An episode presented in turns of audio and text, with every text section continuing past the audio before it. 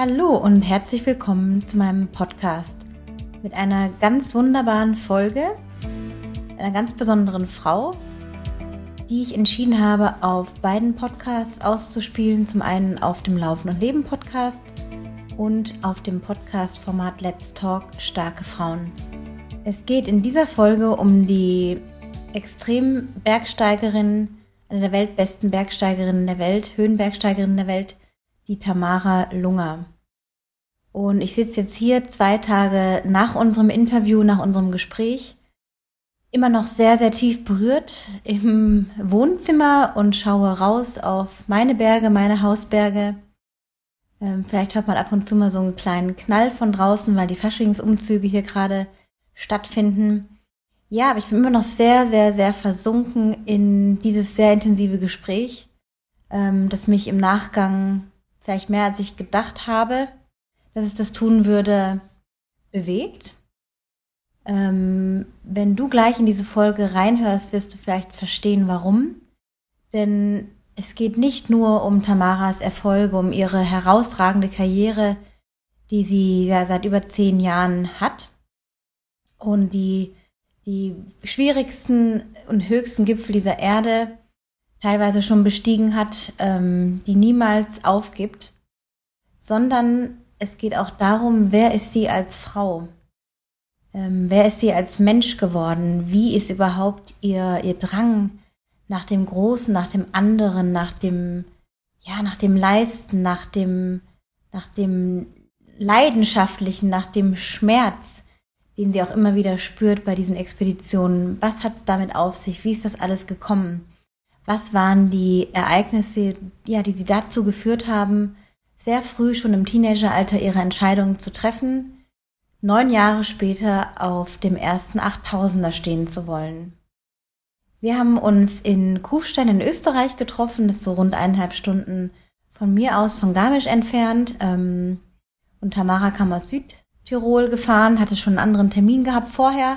Und wir trafen uns auf einem Parkplatz bei so einem Supermarkt ähm, haben erst in der Sonne einen Kaffee getrunken ähm, und uns ein bisschen vorunterhalten und ein bisschen beschnuppert quasi. Ich habe gemerkt, dass sie ein bisschen runterkommen musste, was sie auch vorher geäußert hatte, weil sie von einem Termin zum nächsten kam und wir also erstmal eine sehr entspannte Atmosphäre schaffen wollten, um einfach sehr, sehr entspannt entsprechend auch in das eigentliche Gespräch zu gehen. Und eigentlich ist in diesem Vorgespräch schon so viel an, an Inhalt, was sie erzählt hat, da gewesen, dass ich fast bereut habe, nicht schon auf den Knopf gedrückt zu haben. Aber wir sind dann ganz gemütlich in ihren Camper gegangen, haben da die Türen und die Fenster zugemacht und haben dann wirklich in dieser Stille und ziemlich ja abgeschottet von draußen uns zweieinhalb Stunden unterhalten. Ähm, die Aufnahme habe ich nach eineinhalb Stunden gestoppt. Wir haben uns aber auch danach noch ein bisschen weiter unterhalten über ja mehr so die Frauenthemen die jetzt für den Podcast vielleicht nicht so relevant waren inhaltlich, aber einfach nochmal sehr persönlich gesprochen über unseren Lebensweg und ich habe von mir auch noch einiges erzählt, weil es mir immer irgendwie darum geht, so die Menschlichkeit zu zeigen und dass es niemals darum geht, sich darzustellen oder etwas nach außen zu repräsentieren oder zu meinen, man muss für andere was bedeuten, sondern das ist auch bei der Tamara so rumgekommen. Es geht immer um das Identifizieren mit sich selber. Wer bin ich? Wozu bin ich hier? Was ist mein Zweck der Existenz? Und darüber hat sie auch sehr offen gesprochen, überhaupt sehr offen gesprochen. Es gab feuchte Augen, es gab Lachen, es gab einfach die ganze Klaviatur, wie ich immer sage, der Gefühle. Auch eine sehr nachdenkliche Tamara habe ich erlebt, auch eine sehr, ja, eine Frau mit Herzblut, die in dem, in dem Gesicht gelacht hat, ähm, als es um ein besonderes Thema auch ging, äh, dass sie in ihrer Heilungsphase, weil sie eineinhalb Jahre pausiert hat, da gehen wir auch drauf ein, ja, was sie da erlebt hat, als sie in Mongolien war. Und das sind so ein paar Themen jetzt, die ich hier vorher schon ansprechen will. Aber ja, es geht vor allem darum, anderen Frauen auch wieder Mut zu machen, sich ein Herz zu fassen, auf ihre Intuition mehr zu hören, sich einzulassen auf das etwas andere im Leben, sich vielleicht auch trauen, ein bisschen aus der Komfortzone rauszugehen, ein bisschen von den gewohnten Faden, von dem sozialisierten Gefüge, in dem wir auch leben, auszusteigen mal und zu gucken, was passiert denn, wenn ich mich so ein bisschen mal meinen Wünschen irgendwie widme? Was passiert, wenn ich mal schaue, was will ich denn wirklich erleben? Wobei spüre ich mich am meisten? Und für Tamara, die in Südtirol aufgewachsen ist, sehr, sehr einfach aufgewachsen ist, waren das halt schon sehr früh die Berge.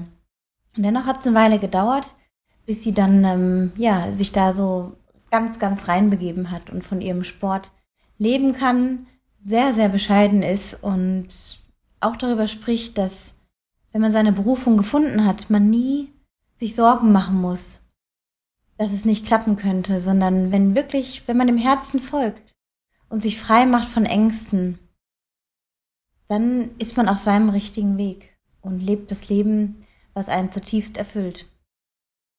Tamara ist eine Frau der Extreme, die hat wirklich zwei Herzen in ihrer Brust, ein sehr sensibles Herz, ein sehr weiches Herz und dann ist da dieses Kämpferherz, diese Kämpfernatur, die sich aufbäumt, die rauskommt, wenn sie auf ihrer Expedition unterwegs ist. Und das Gute reicht ihr nicht. Sie will hoch hinaus für sich, sie will das erreichen. Es geht nie um Rekorde oder irgendwas Plakatives zu machen, sondern sie folgt immer ihren, ihrem Herzen am Berg.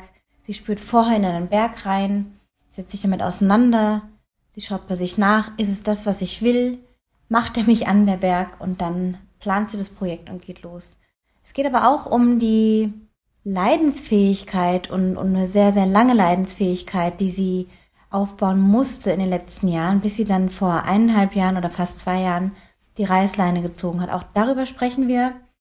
Und in den Shownotes findest du noch jede Menge Links zu diversen Videos, Artikeln, zu ihrer Webseite, wo du auf ihre ganzen Erfolge schauen kannst, ihre ganzen Expeditionen. Die Webseite ist wunderbar gestaltet, sehr äh, bildlich auch dargestellt. Man kriegt wirklich einen Eindruck, so wer ist auch der Mensch Tamara.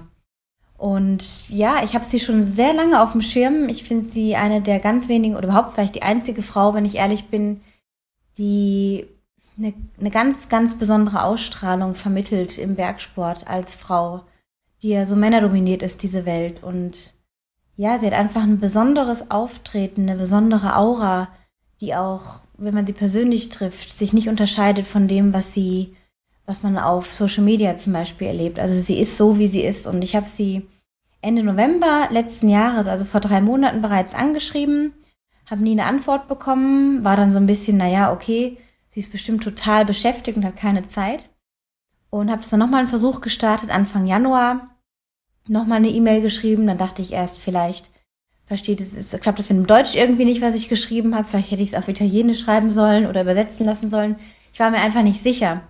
Und dann kam aber, da war sie gerade schon in Pakistan, vier Tage später eine Antwort zurück und hatte sie mir dann gleich ihre Nummer gegeben und hat dann darum gebeten, dass es noch ein bisschen dauert, bis sie mit der Expedition fertig ist und dass wir uns dann ja treffen könnten, weil ich einfach ge gefragt habe, ob es nicht auch persönlich möglich wäre, sich zu unterhalten, anstatt am Telefon. Und sie hat sofort zugestimmt. Wir hatten dann so ein bisschen Kontakt während ihrer Expedition. Ich habe ihre, ihre Wochen dort auch äh, sehr intensiv mitverfolgt auf Instagram.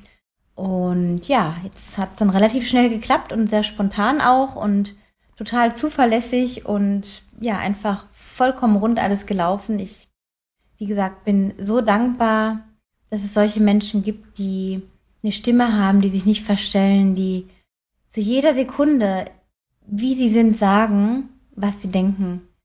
Und möge dich diese Folge wirklich nochmal mehr inspirieren, auch als Frau aus dir rauszugehen, zu wissen, dass du nicht niemals alleine bist mit deinen Sorgen, Nöten, Problemen, mit deinen Zweifeln, mit deinen Unsicherheiten.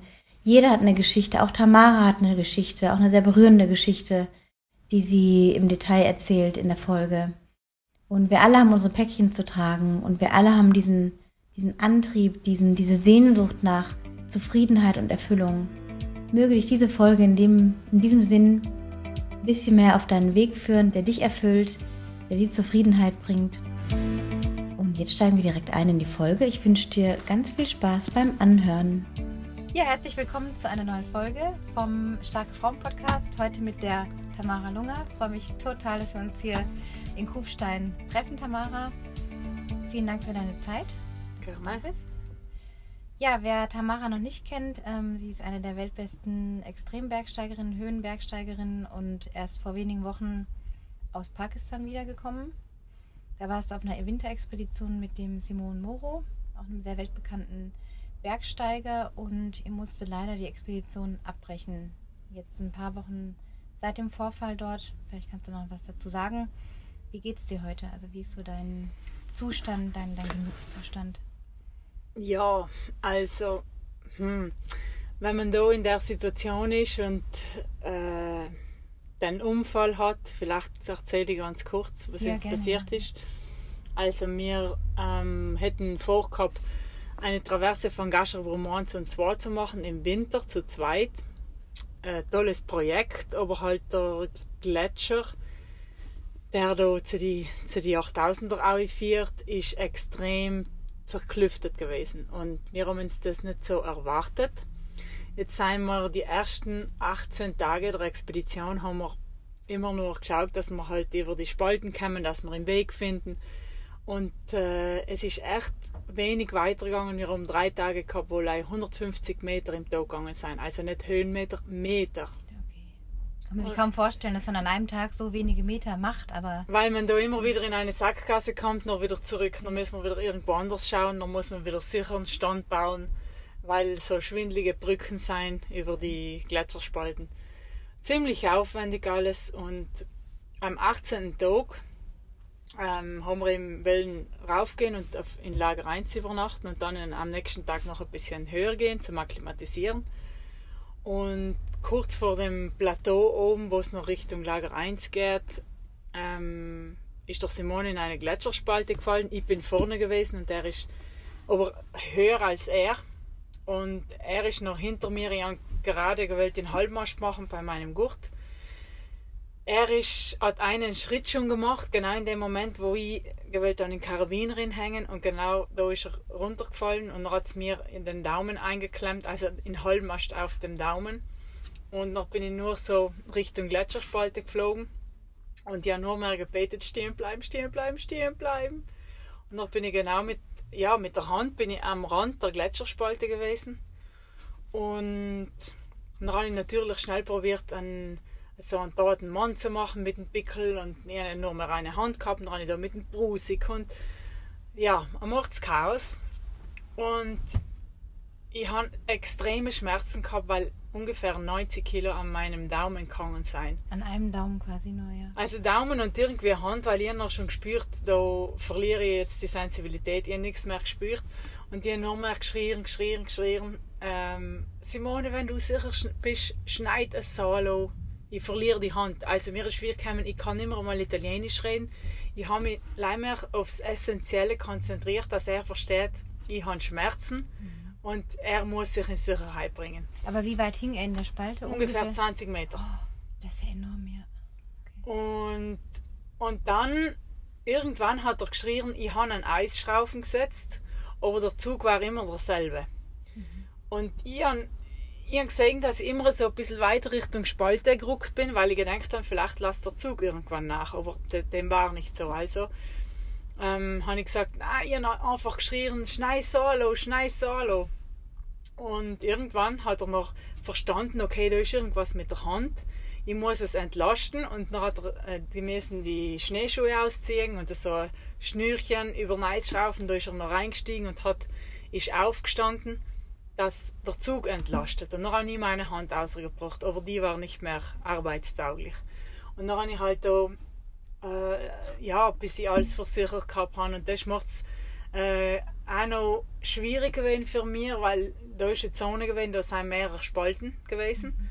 Und ich wollte zum Versichern da zurückgehen am Anfang des Hangs, um eine Eisschraube zu setzen. Nur da ist Eis gewesen, sonst war Schnee und halt drunter Eis, vielleicht einen halben Meter drunter. Aber ich habe mich zum Samgemäht aushängen vom Seil, das mich mit Simone verbunden hat. Und ich habe eigentlich Angst gehabt, dass ich noch irgendwo in einen anderen Spalt einfalle. Deswegen bin ich noch auf alle Viere zurück, habe die Eisschraube gesetzt, einen Saal umgehängt und dann haben wir halt, ich denke, so eine Stunde, eineinhalb Stunden, bis wir alles gehabt haben. So lang, das sind ja Ewigkeiten, stelle ich mir dann vor. Ja, wenn, wenn, Todesangst ist wenn der Mensch mal sicher ist und so, nachher, nachher geht es schon einigermaßen. Aber im Anfang, ich habe echt gedacht, so, jetzt habe ich zwei Möglichkeiten. Es gibt nur die zwei. Entweder ich ich gebe jetzt immer weiter nach und vor Leuten sind wir beide tot. Mhm. Oder ich halte jetzt aus und ich muss den Schmerz nachtragen und ich habe mich schon gesehen, wie sie mir im, im Krankenhaus die Hand annehmen. Also ich habe leider zwei Möglichkeiten gehabt und die haben mich logisch für die zweite entschieden. Ähm, ja, und äh, irgendwie habe ich die erste Nacht nicht gut geschlafen, aber danach war es irgendwie weg. Aber jetzt sehe ich so mit der Entfernung von ja, einem Monat, dass es schon in mir etwas getan hat. Also es hat mir sehr viele Fragen aufgeworfen. Ähm, ich weiß nicht genau, wo ist die Zukunft. Äh, ist es irgendwann vielleicht gescheiter, an eine Familie zu denken? Und all solche Sachen, die mir in der Expedition noch gar nicht bewusst gewesen sind. Aber jetzt nach und nach, wenn ich so wieder langsam zurückkomme, dann kommen die, poppen die irgendwie in meinen Kopf auf. Und ja, ist ein bisschen eine ungute Zeit, weil man ja irgendwie so vor dem, vor dem Nichts steht, also Fragezeichen. Aber auf der anderen Seite ich es auch als sehr spannend, weil, weil jetzt sehe da, da muss jetzt was passieren oder da geht was weiter. Und ich bin ja nicht von Schreck Bichel, sagt man bei uns. Ich, ich suche mir ja immer die Sachen raus, wo ich eigentlich nicht weiß, wie geht es aus. Ähm, in das Ungewisse zieht mich magisch an und deswegen kann ich das auch irgendwie so mh, mm, ja, anschauen und werten, dass ich sage, okay, da kommt jetzt sicher etwas Gutes. Und ist, äh, habt ihr Kritik auch bekommen irgendwie von dieser ganzen Experimente? Man muss ja dazu sagen, du warst ja eineinhalb Jahre, hast du dich so ein bisschen rausgenommen aus dem Profisport, hast gesagt, du machst jetzt erstmal nichts, kommst für dich ein bisschen zur Ruhe. Und dann hast du im November, glaube ich, mit dem Simon dann auf einer großen Veranstaltung in dem Hotel äh, quasi, habt ihr gesagt, was ihr macht und was ihr vorhabt. Ihr seid dann in die Höhenkammer, in dieses Zentrum gegangen. Und es war ja schon was ganz Großes, weil ja diese Expedition auch sehr, sehr schwierig irgendwie mhm. ist, vom Messner, glaube ich, einmal gemacht wurde und da hast Im, du dich natürlich schon ja, an was ganz Großes irgendwie gewagt. Mhm. So, und dann ja, natürlich gibt es immer Kritik. Überall, wo der Simone ist, ist Kritik, weil mhm. der Simone spaltet die, die Geister wie der Messner auch. Mhm. Und ich denke, das ist halt hauptsächlich wegen seinem Bekanntheitsgrad. Und ähm, ja, aber das hat mir nicht so viel ausgemacht, weil ich ich weiß, ich will nicht mit tausend anderen Leuten auf irgendeinen Gipfel laufen. Ich will mein eigenes Ding tun. Ich will ein kleines Team haben, wo man sich versteht und wo du noch weißt, ich bin für mein Leben verantwortlich. Ich, ich muss jetzt nicht denken, ah, ich kann dort tun, was ich will, weil irgendwo hinter oder vor mir sind andere Menschen, die helfen mir aus der Patsche. Aber das gibt es nicht. Und das ist eben das Schöne für mich ist das extrem schön, wenn du weißt, ich bin für mich verantwortlich zu 1000 Prozent. Mhm. Und mein Fehler ist mein Fehler und, und dann muss ich büßen. Oder so.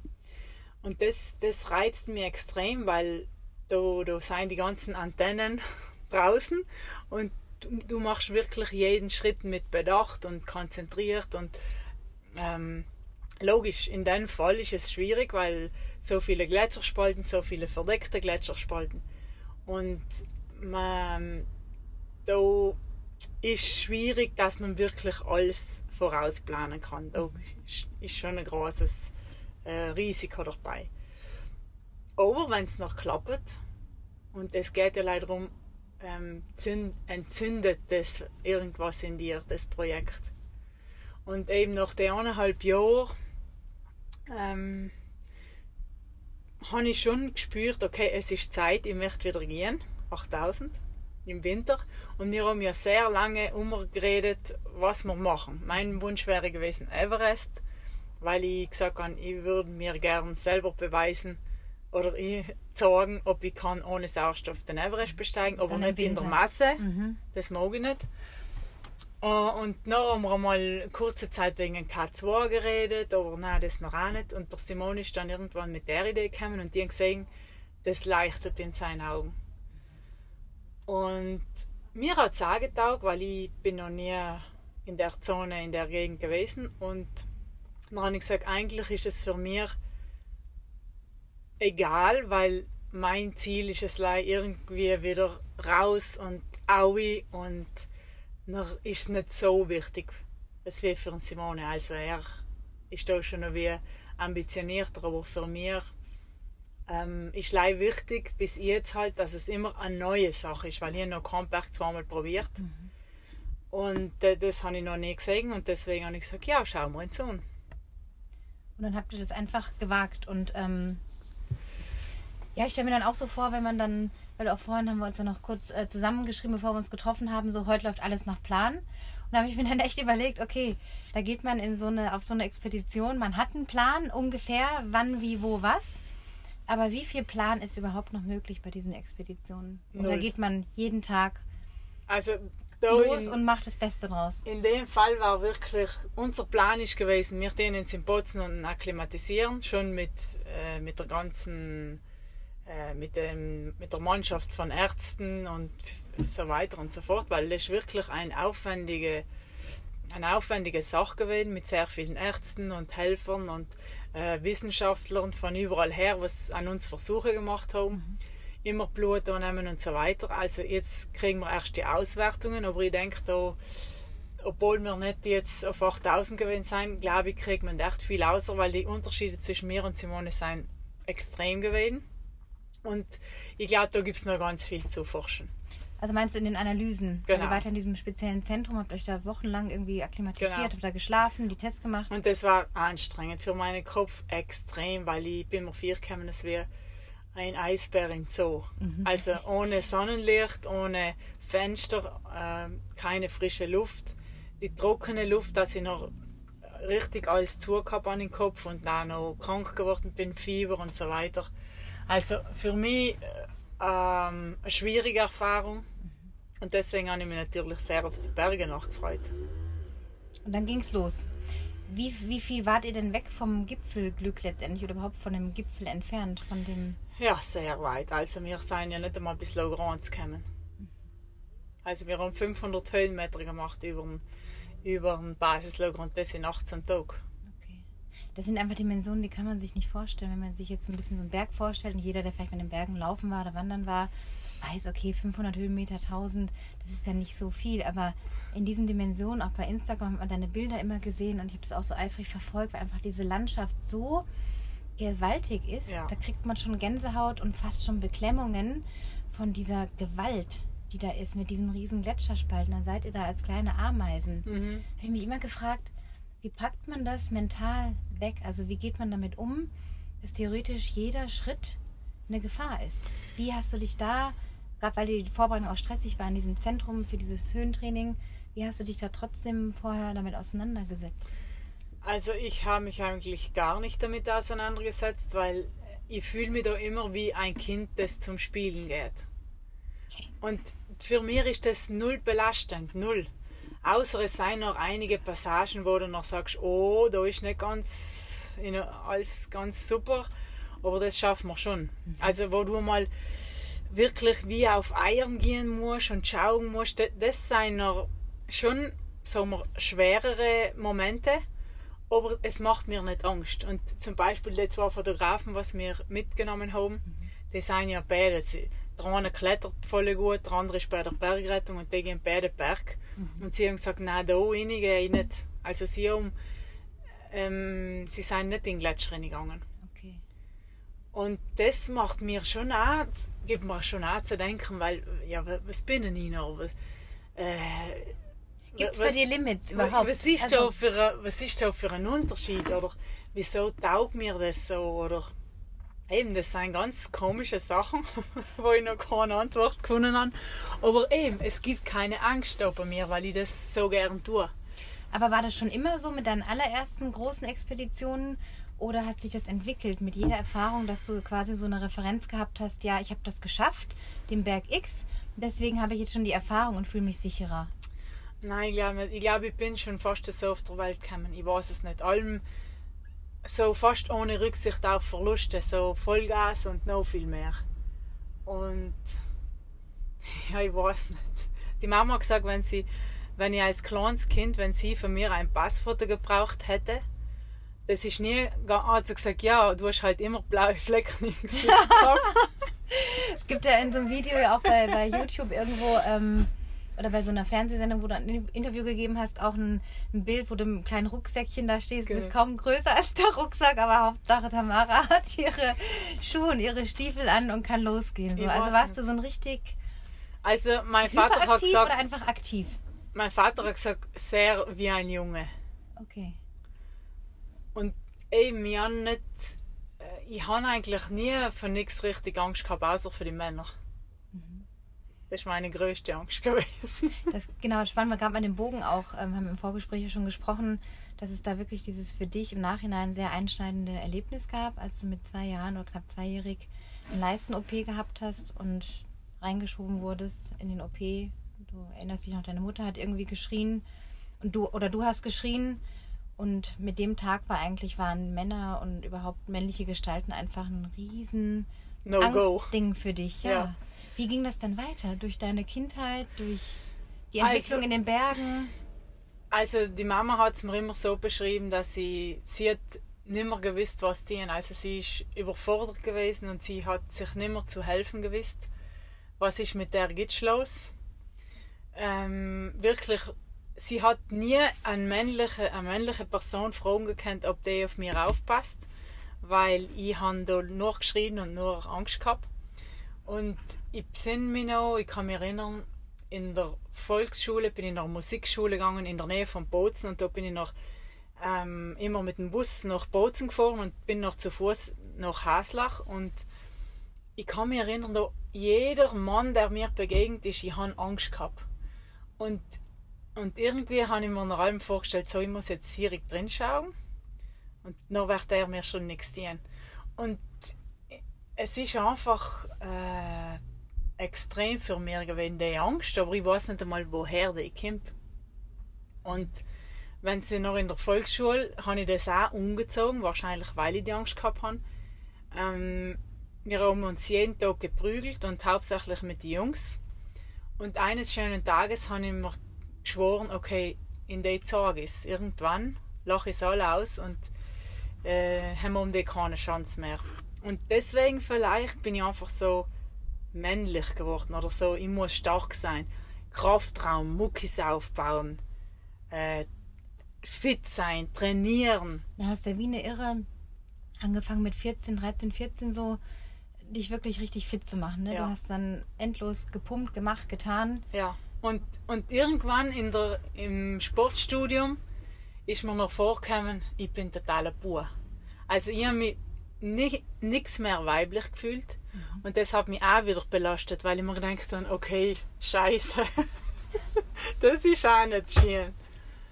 Und ja, das, das Mann, Frau ist allem, oder so mein Verhalten ist mir allmehr schwierig für ich auch mit die auch meine Beziehungen zu den Männern war das allem Katastrophe gewesen allem ich weiß es nicht. Hast du da immer das Gefühl gehabt, du musst die Stärkere sein oder du musst ein bisschen drüber sein, noch einen Schritt vielleicht, raus oder? Na, vielleicht bin ich es einfach gewesen. Oder weil, ja, vielfach sind die Männer nicht so sportlich gewesen wie und am Anfang haben sie einen Stolz gehabt mit mir und danach bin ich nur mehr so, ja, und äh, du gehst immer nur mit den Männern und du bist allem unterwegs und so.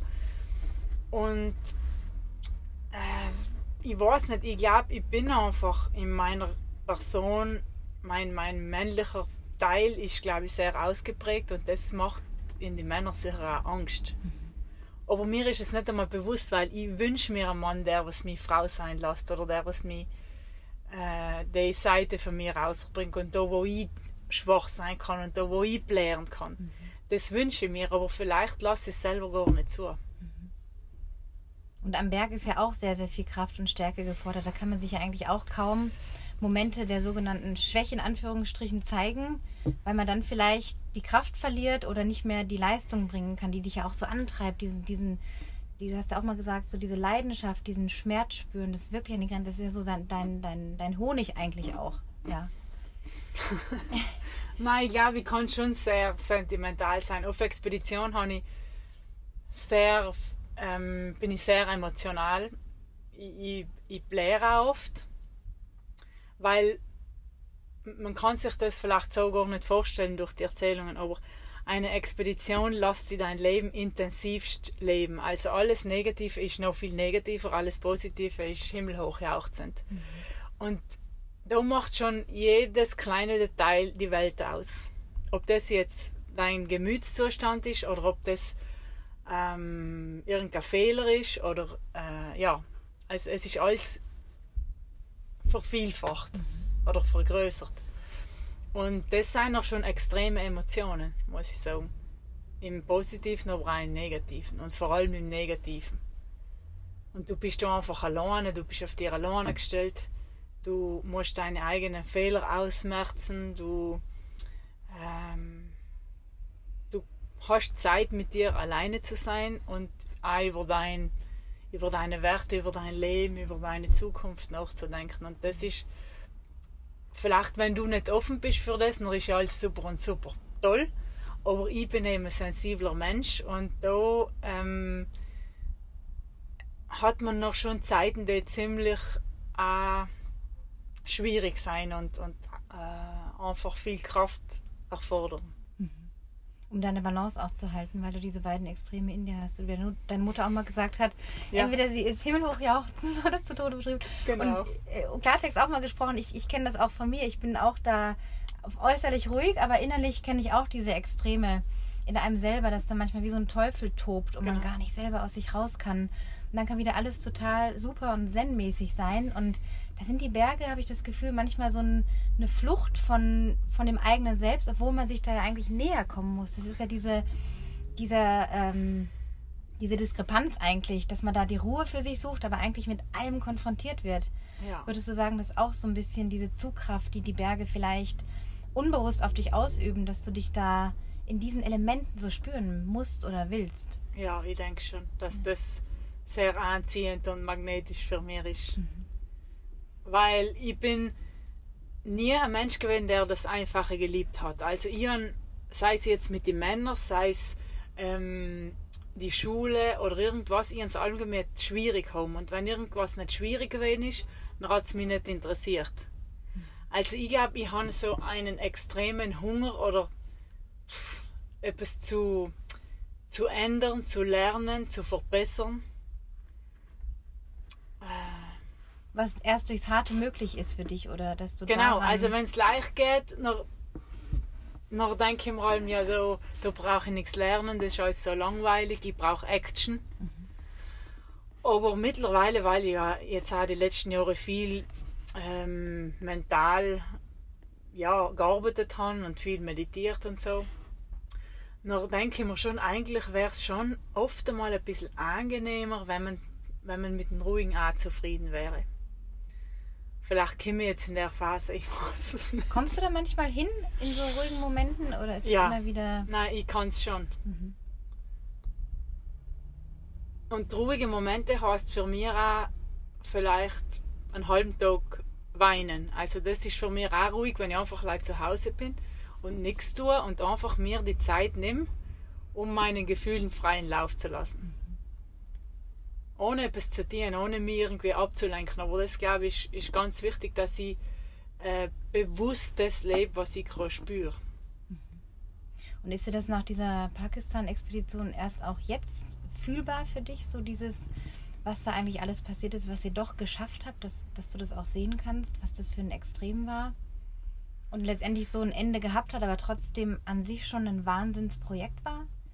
Kannst du das so annehmen oder ist es für dich ein Scheitern Boah, da bin ich so ein bisschen zweigeteilt, weil vielleicht ist es aber auch, weil man logisch Sponsoren hat und den möchte man glücklich machen. Mhm. Dann kommt man nach Hause und ist irgendwie schon ein bisschen enttäuscht, aber eigentlich ist die, überwiegt ja die Freude, weil du ja noch am Leben bist und da die Sponsoren sagen, na und zum Glück seid es umgedreht und zum Glück seid es jetzt da mhm. und so. Ähm, ja, da ich kann da nicht genau sagen, auf welcher Seite das ich bin. Ich, das ist schwierig für mich. Ich, ich würde mir wünschen, dass ich zu 150 Prozent sagen kann, ähm, oder zu 100 Prozent. was ist 150? ja, zu 100 Prozent sagen kann, dass das so passt aber irgendwo ist schon noch so ein bisschen Wehmut dabei. Obwohl ich schon weiß, dass, dass diese Sachen, die lernen auch einfach viel mehr.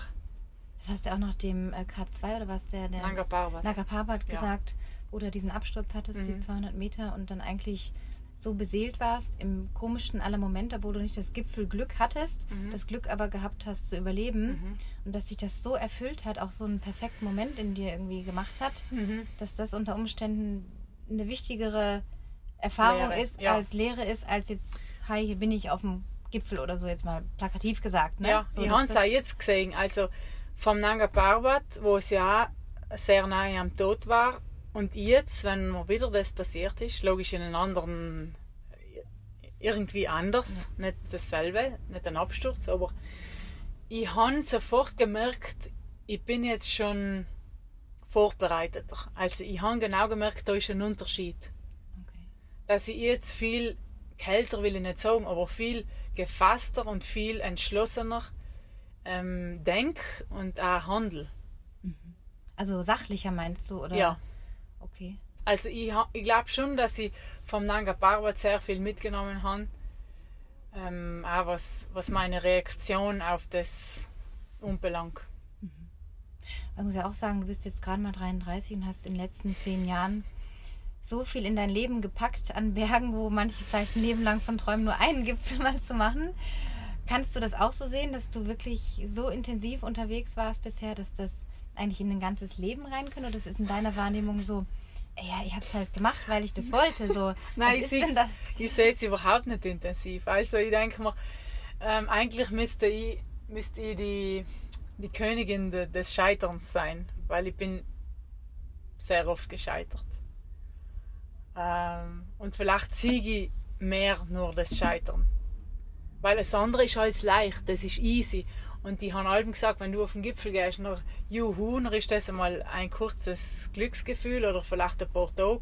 Und dann hast du deine, deine Interviews und so weiter und dann ist das gegessen. Also, okay, abgehakt, da brauche ich nicht mehr denken. Aber das andere, das arbeitet.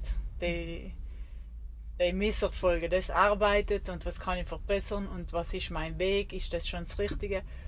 Und da zehren, ja, vielleicht kann man es auch zehren nennen. Da zehrt man viel mhm. länger. Und da ähm, ar arbeitet man auch länger an sich. Und deswegen glaube ich, siege mehr den, den Misserfolg, weil es einfach in meinem Leben den größeren Platz einnimmt und vielleicht auch wichtiger ist. Für deine jetzige Lebensphase einfach, um. Ja, um, um zu lernen, ähm, nicht nur fürs Bergsteigen, aber auch fürs Leben. Was sind denn so die wichtigsten Aspekte, die du jetzt nach so einer Expedition, ob jetzt geglückt oder nicht geglückt, wenn man von Glück spricht, heißt ja auch einfach, man kommt heil zurück, egal ob Gipfel oder nicht. Aber was sind so für dich immer die oder eine wichtige wichtiger Aspekt, den du damit ins, ins andere Leben nimmst, in dein normales Leben, auch wenn du kein klassisches normales Leben hast, aber deinen Alltag wieder? Was ja. sind so Sachen wie Geduld oder Ah, Geduld werde ich vielleicht nie lernen, ich weiß es nicht. Aber halt zum Beispiel jetzt der Fakt, dass wir, wie wir das gemeistert haben. Also wenn ich das anschaue und noch kommt er raus und nachher umarmst du und noch kommen da die Tränen. Mhm. Und, und das ist so intensiv und so wunderschön, weil, weil du einfach siehst, was du für den anderen Mensch geben hast, alles. Mhm. Und, und das ist so was Schönes, was, was man da in der normal, im normalen Leben vielleicht selten sehen wird oder spüren hat. Und, und das habe ich heimgenommen als einen großen Reichtum, weil ich auch ähm, gesehen habe, dass wir uns wegen vielen Kleinigkeiten den Kopf zerbrechen und da bin ich selber auch die Größte hm. und die Beste ja, in den Kopf, Kopf zerbrechen. Ja. Denken, denken, denken, denken. Und einfach unwichtige Sachen, einfach äh, monatelang oder vielleicht jahrelang mit sich umgetragen und das nicht akzeptieren können. Und und noch sieht man solche Situationen, wo einfach eine Umarmung und ein paar Tränen und das ist so viel Energie, so viel Kraft, so viel. Das hat eine Aussage, ja, das ist gewaltig. Und das andere ist alles nur so ein, ein gewollter Leidensweg, den man nicht beenden möchte. Halt so der, der Kontrast, was ist wirklich wichtig im Leben, was zählt denn wirklich. Und da muss ich jetzt auch, muss ich mir an der Nase nehmen und ich will das jetzt auch ändern in meinem Leben, dass ich nicht wegen Kleinigkeiten mich aufrege. Es ist wie wenn jemand beim Autofahren immer, sich immer so aufregt, weil, weil der eine zu, zu langsam ist oder zu schnell oder was weiß ich nicht. Das sind alles Lappalien. Ja, da zahlt sich nie aus, seine Energie zu vergeuden. Wenn du auf den Expeditionen bist, hast du natürlich die Energie nur bei dem in dem Moment. Das ist ja eigentlich nichts anderes, was da wochenlang, einen Monat, zwei Monate eine Rolle spielt. Ja, genau. Und man wird da ganz anders. Das ist, als würde man, wir haben es auch so erlebt, Ayurveda, Urlaub, sagen wir mal, Kur in Sri Lanka. Also man wird da richtig gereinigt. Mit den Ölmassagen und dem Ganzen, ne? Genau. Ja. Und, und eigentlich hat das so die gleiche Wirkung. Man wird gereinigt von den ganzen, von der ganzen Umwelt. Mhm. Und man wird kreativ und man hat Ideen und, und man ist so voller Power und Energie und, und für die Zukunft, wow, wenn ich heimkomme, dann tue ich das, das, das. Kaum kommt man heim, dann zerschlägt es mich immer. Mhm. Wollte ich gerade fragen, wie ist dann wieder so, du kommst hier im Flughafen an, fährst nach Hause und dann kommt dann so ein großer Crash innerlich? Oder wie findest du wieder in deinen Tag rein? Eigentlich bin ich gleich präsent. Also anfangs war es anders. Mhm. Also da habe ich länger gebraucht. Aber jetzt bin ich gleich präsent und weiß schon genau, okay, morgen muss ich das sehen, übermorgen das, bla, bla, bam, bam, bam, bam.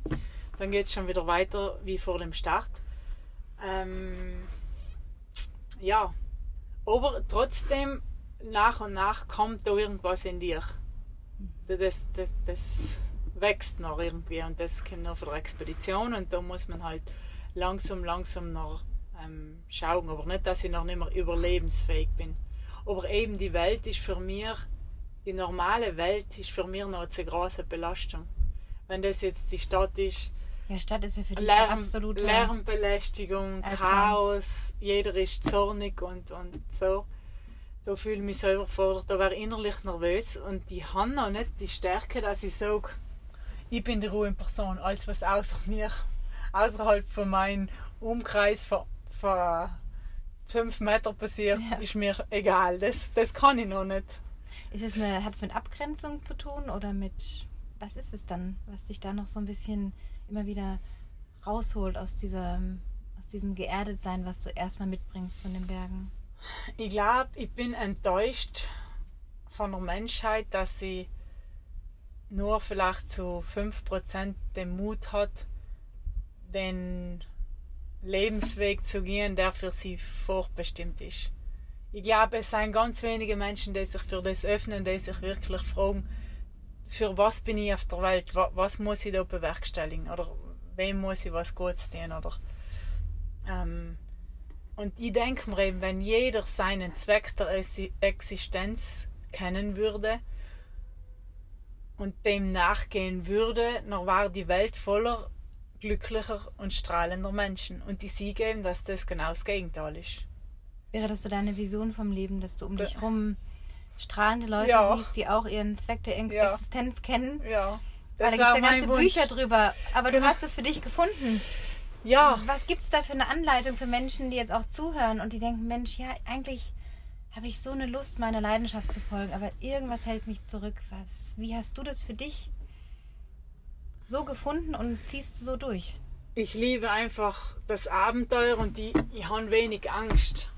Mm, ob das jetzt finanzielle Sorgen sein oder so, ich, ich weiß einfach, dass zu jeder Zeit ich das Nötige zum Überleben haben werde.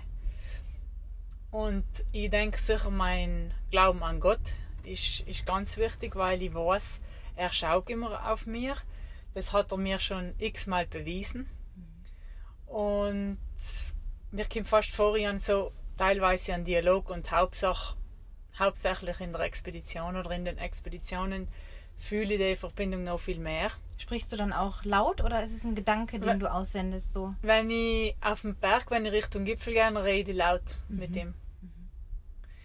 Mhm. Und ja, ist voll interessant aber, und voll schien, weil ich glaube, das gibt mir eine extrem starke Basis, da wo ich sage, ich brauche nicht Angst haben vor dem Sterben. Und wenn der Tag X da ist, dann werde ich sterben, aber weil ich trotzdem sterben würde. Mhm. Und das ist mein Reichtum. Und zum Glück haben mir das meine Eltern so übermittelt, dass der Tag irgendwo schon bestimmt ist. Und dass es eigentlich egal ist, was du in dem Moment tust oder wie es du tust, das ist schon irgendwo geschrieben. Man kann jetzt auch hier aussteigen aus deinem Auto. Genau, und, und Drohne fährt dir. Ja, ganz dumm genau. rein und ja. das war's dann. Genau. Ja und jetzt gerade so zum Thema Glauben, weil du auch gesagt hast, du bist ja sehr gläubig aufgewachsen. Dein Lieblingsfahrer hält auch vor jeder Expedition, gibt es ein kleines Fest, gibt es eine Rede, es gibt Fürbitten. Du wirst da richtig quasi entlassen in diesem Kollektivglauben auch, dass du wiederkommst. So, das ist ja auch was ganz, ganz Schönes. Ja. Glaubst du, das ist auch deine Basis, die dich dein Leben so selbstbestimmt leben lässt, wo du ja gerade sagst, so, ja, viele Menschen haben halt Angst und diese Veränderung, das hast du halt nicht. Und das ist, der Glaube ist da dein Fundament. Wie haben dir deine Eltern das noch so beigebracht im Leben? Bist du sehr in so einer Schutzhütte auf oder ja. eine Schutzhütte gehabt? Die also Eltern ich, ich, kann, ich kann mich da noch erinnern an, wir haben immer ein Gebet gebetet, immer am Abend und dort geheißen, und wenn Gott will, dann äh, wirst du morgen wieder erweckt. Und die haben einmal zu der Mama gesagt, ja Mama, und wenn der Gott nicht will, dass ich morgen wieder aufwache. Und dann hat sie gesagt, nein, nein, das will er schon. also das ist mir noch so im Kopf geblieben. Auch die, einfach das, das Vertrauen ins Leben, dass alles so kommt, wie es gut für einen ist. Und ich denke, wenn die Leute immer nur sagen, Ma, und jetzt ist schon wieder alles schief gegangen, oder jetzt, ähm, wie einige Menschen, das ist total krass zu schauen, äh, zu sehen, zum Beispiel in der Verwandtschaft hat noch der Krebs, noch stirbt die Mama, noch ist mhm. das Kind todessterbenskrank und so weiter. Und da denkt man sich schon, ja, was haben die Leute, was haben die verbrochen oder wieso passiert das immer dem Gleichen? Mhm. Aber ich sage immer, nur starke Menschen bekommen schwere Wege und ein anderer schafft es vielleicht nicht. Und daraus kann man immer was lernen.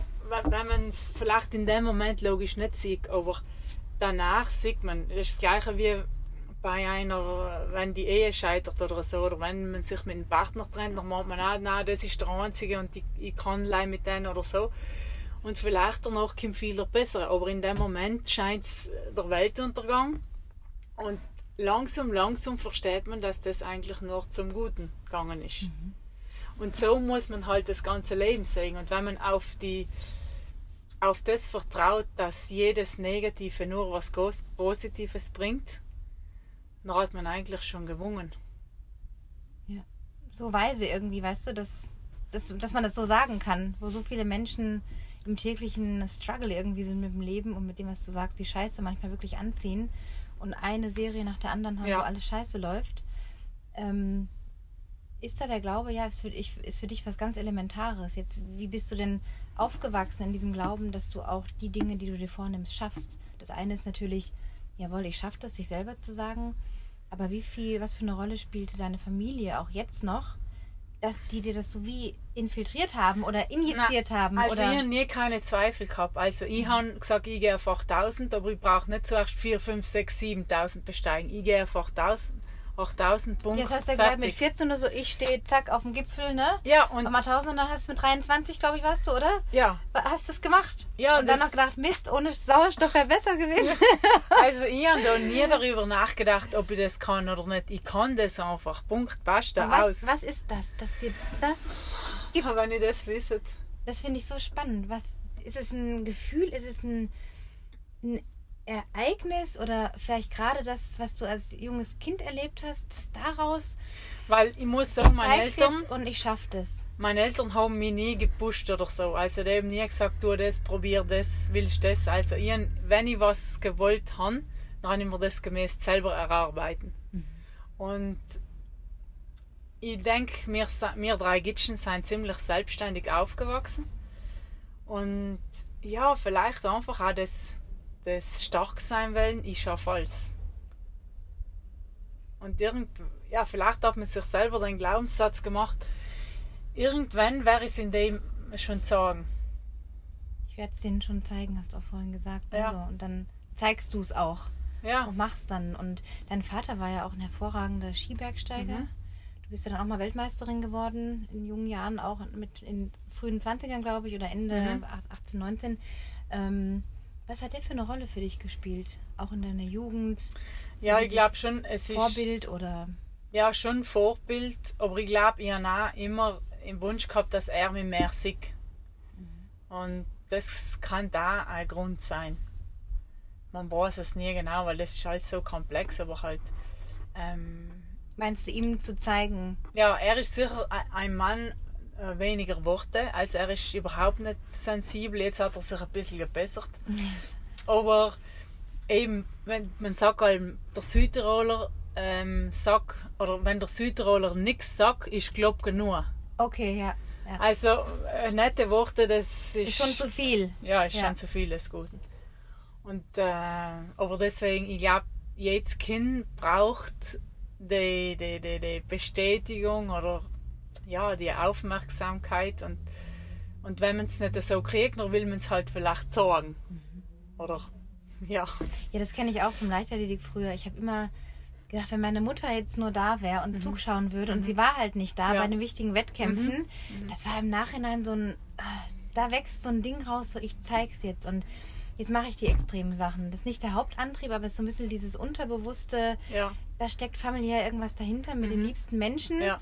dass die einen sehen und zeigen, ja, du bist toll, so wie du bist, so. Dass man das wie genau, beweisen muss genau, eigentlich, genau, ne? genau. Aber auf der anderen Seite denke ich mir noch wieder, was wäre gewesen, wenn? Weil wenn ich, nimm, wenn ich nicht alles aus meiner intrinsischen, ähm, aus, dem, aus der Passion und so machen hätte müssen, wäre ich dann so weit gekommen? Ich weiß es nicht. Weil wenn einem immer alles auf dem Teller präsentiert wird, dann ist es irgendwie auch für mich langweilig. Dann hätte ich vielleicht gesagt, nein, interessiert mich nicht. Aber es ist wahrscheinlich im Extrembergsteigen sowieso eher das Intrinsische, oder? Was einen davon Ja, ja, aber ich meine jetzt das ganze Aufwachsen. Also ich, wir sind sicher nicht verwöhnte Kinder gewesen und ähm, wir haben klare Vorstellungen gehabt und das haben uns die Eltern auch nie ausgeredet. Sie haben immer gesagt, du wirst schon wissen. Okay. Und wenn du das, wenn du meinst, das ist das Richtige, dann tu das. Und darum sind sie immer unterstützt und ähm, das rechne ich mir nachher an. Ja, aber das spricht für ein sehr, sehr großes Vertrauen in Ja. dich und gleichzeitig dein Selbstvertrauen anzuzapfen. Nämlich, Mhm. weil du bist gefragt in deiner Fragestellung, ist das gut für mich oder nicht? Genau, und auch das, das Spüren, was, was sagt mir mein Bauchgefühl. Und das ist, glaube ich, auch was, was in der heutigen Zeit sehr fehlt, die Intuition. Also jetzt weiß man ja, dass zum Beispiel das Herz 40.000 Neuronen hat. Das Herz ist sehr intelligent. Und äh, die Intuition ist das Einzige, was die Zukunft irgendwie Sachen fühlen, spüren kann. Weil der Verstand tut uns ja allein aus Erfahrungen als aufs, auf die Zukunft projizieren und wir meinen nur, der Verstand sagt uns jetzt, was in Zukunft passiert. Leider, weil ich einmal beim Eislaufen auf die Schnauze gefallen bin, dann gehe ich im Reislaufen, weil noch passiert mir das Gleiche. Ja. Survival im Kopf. Eben, und das ist ja totaler Quatsch. Also, ich probiere ähm, so gut wie möglich auf mein Bauchgefühl zu hören und das muss man wieder trainieren, weil wir verlernt, leider Gottes. Und ich glaube, das fällt auch in ganz viele Menschen. Äh, und deswegen denke ich ja, dass sie nicht unbedingt vielleicht im Weg kennen, wo ist, wo ist mein äh, Zweck der Existenz.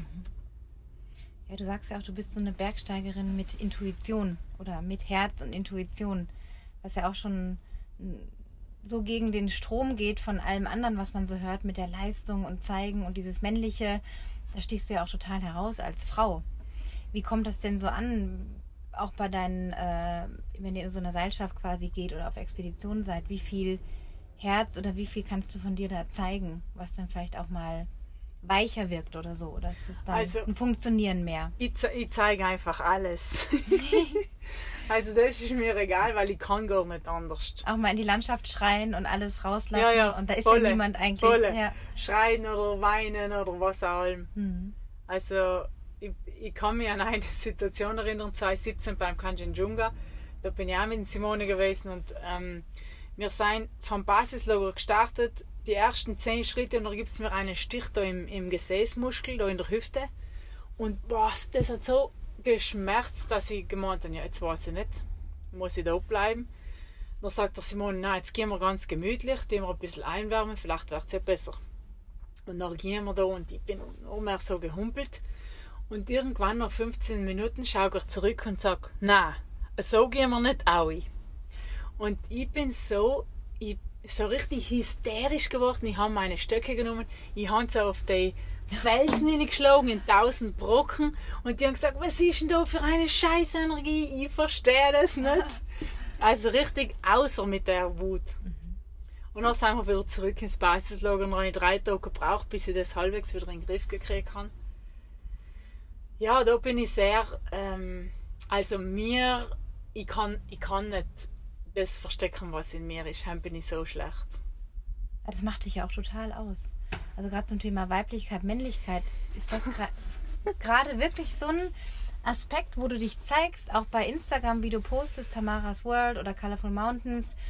Du bist da so ehrlich in deinen ganzen Gedankengängen, das, da stichst du schon heraus.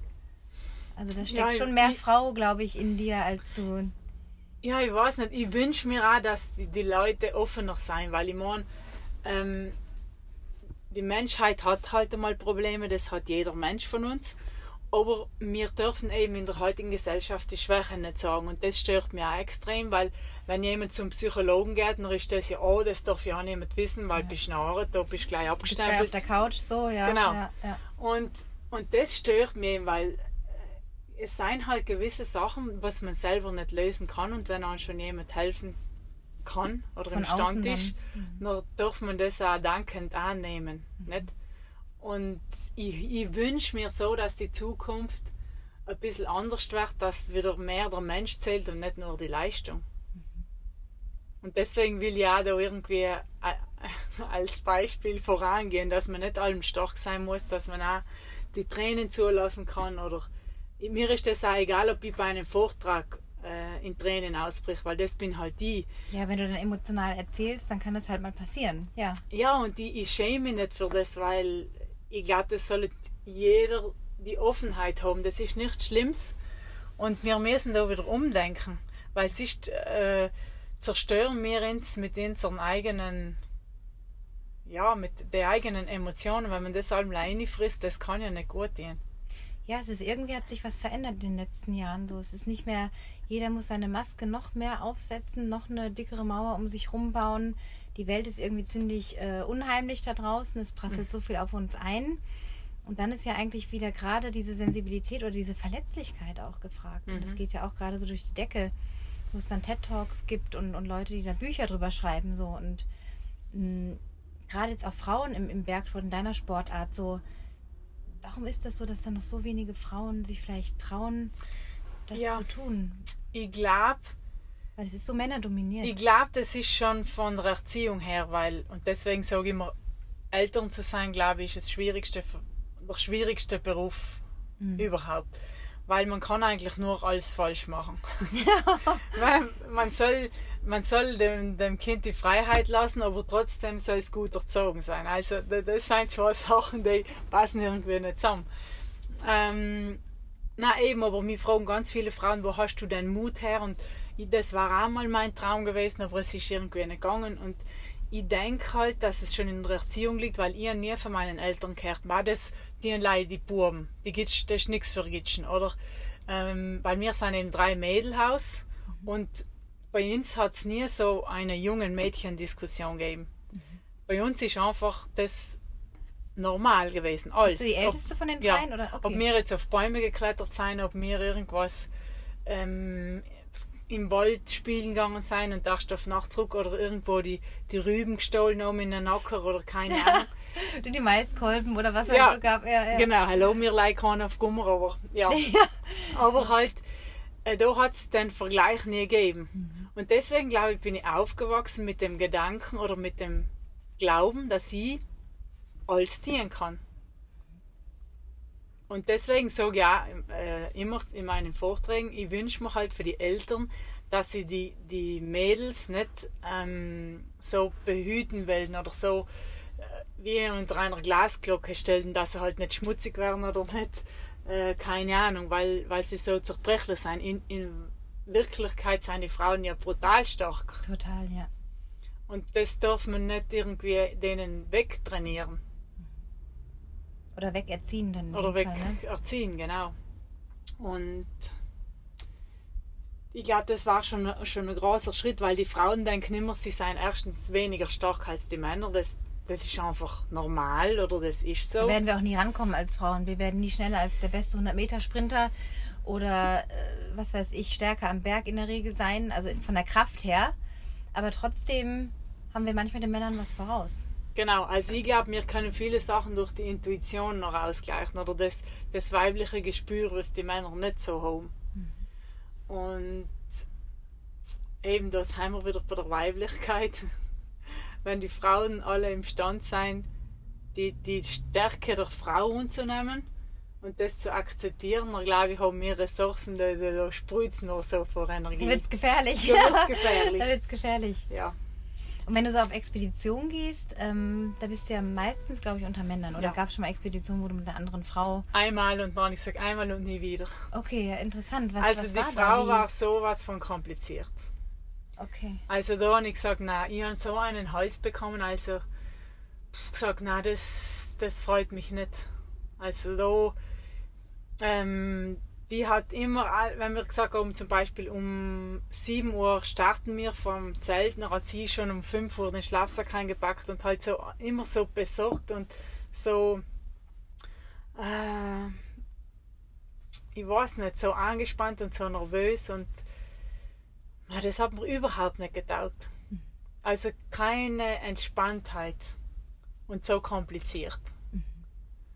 Und dann habe ich gesagt, na das, Ich hätte eher gedacht, dass die Männer teilweise komplizierter sind, Na. weil die dann so ihre äh, komplizierten Seiten vielleicht eher da rauskehren. Aber es ist dann eher der Fall gewesen, dass die Frau das dann so ja. gemacht hat. Also gut, ich habe jetzt schon einige verschiedene Männer äh, mit einigen verschiedenen Männern auf dem Weg gewesen.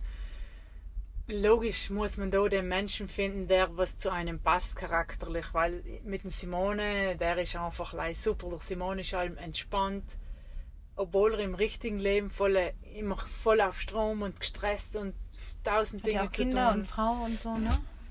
Und aber drüben ist er einfach so ruhig und alles ist kein Problem und keinen Stress. Und das ist so was Beruhigendes. Und da kann ich viel lernen oder, oder auch viel zehren, weil das ist, ähm, da ist er eigentlich der Ruhepol. Und muss mich noch beruhigen. Dann sagt er zum Beispiel, na Tamara, heute müssen wir mit dem ähm, Kopfberg steigen und nicht mit dem Herzen. Da weißt du schon, was los ist. Ja. Und ich muss nach allem zugeben, ich muss ihm recht geben, weil er hat einfach so viel Erfahrung und er ist ein Fuchs, ein alter Fuchs. Er ist ja, glaube ich, 20 Jahre älter als du, ne? Ja, na, 18, 19. 50. Ja, Mhm. genau. Hat schon viermal auf dem Everest gewesen und wirklich Mhm. ganz verrückte Sachen gemacht. Wie du auch sagst, ein bisschen spaltet auch die Szene so ein bisschen. Wie seid ihr denn zusammengekommen in diese Expeditionspartnerschaft in Anführungsstrichen, die ja auch Ich- intensiv ist dann? Weil am 2014 habe ich in K2 geschafft und danach hat er mir gratuliert. Und ich habe ihm davor schon, also vor dem K2, habe ich ihm schon mal geschrieben, ob, ich, ob er mich mitnehmen würde auf eine Winterexpedition.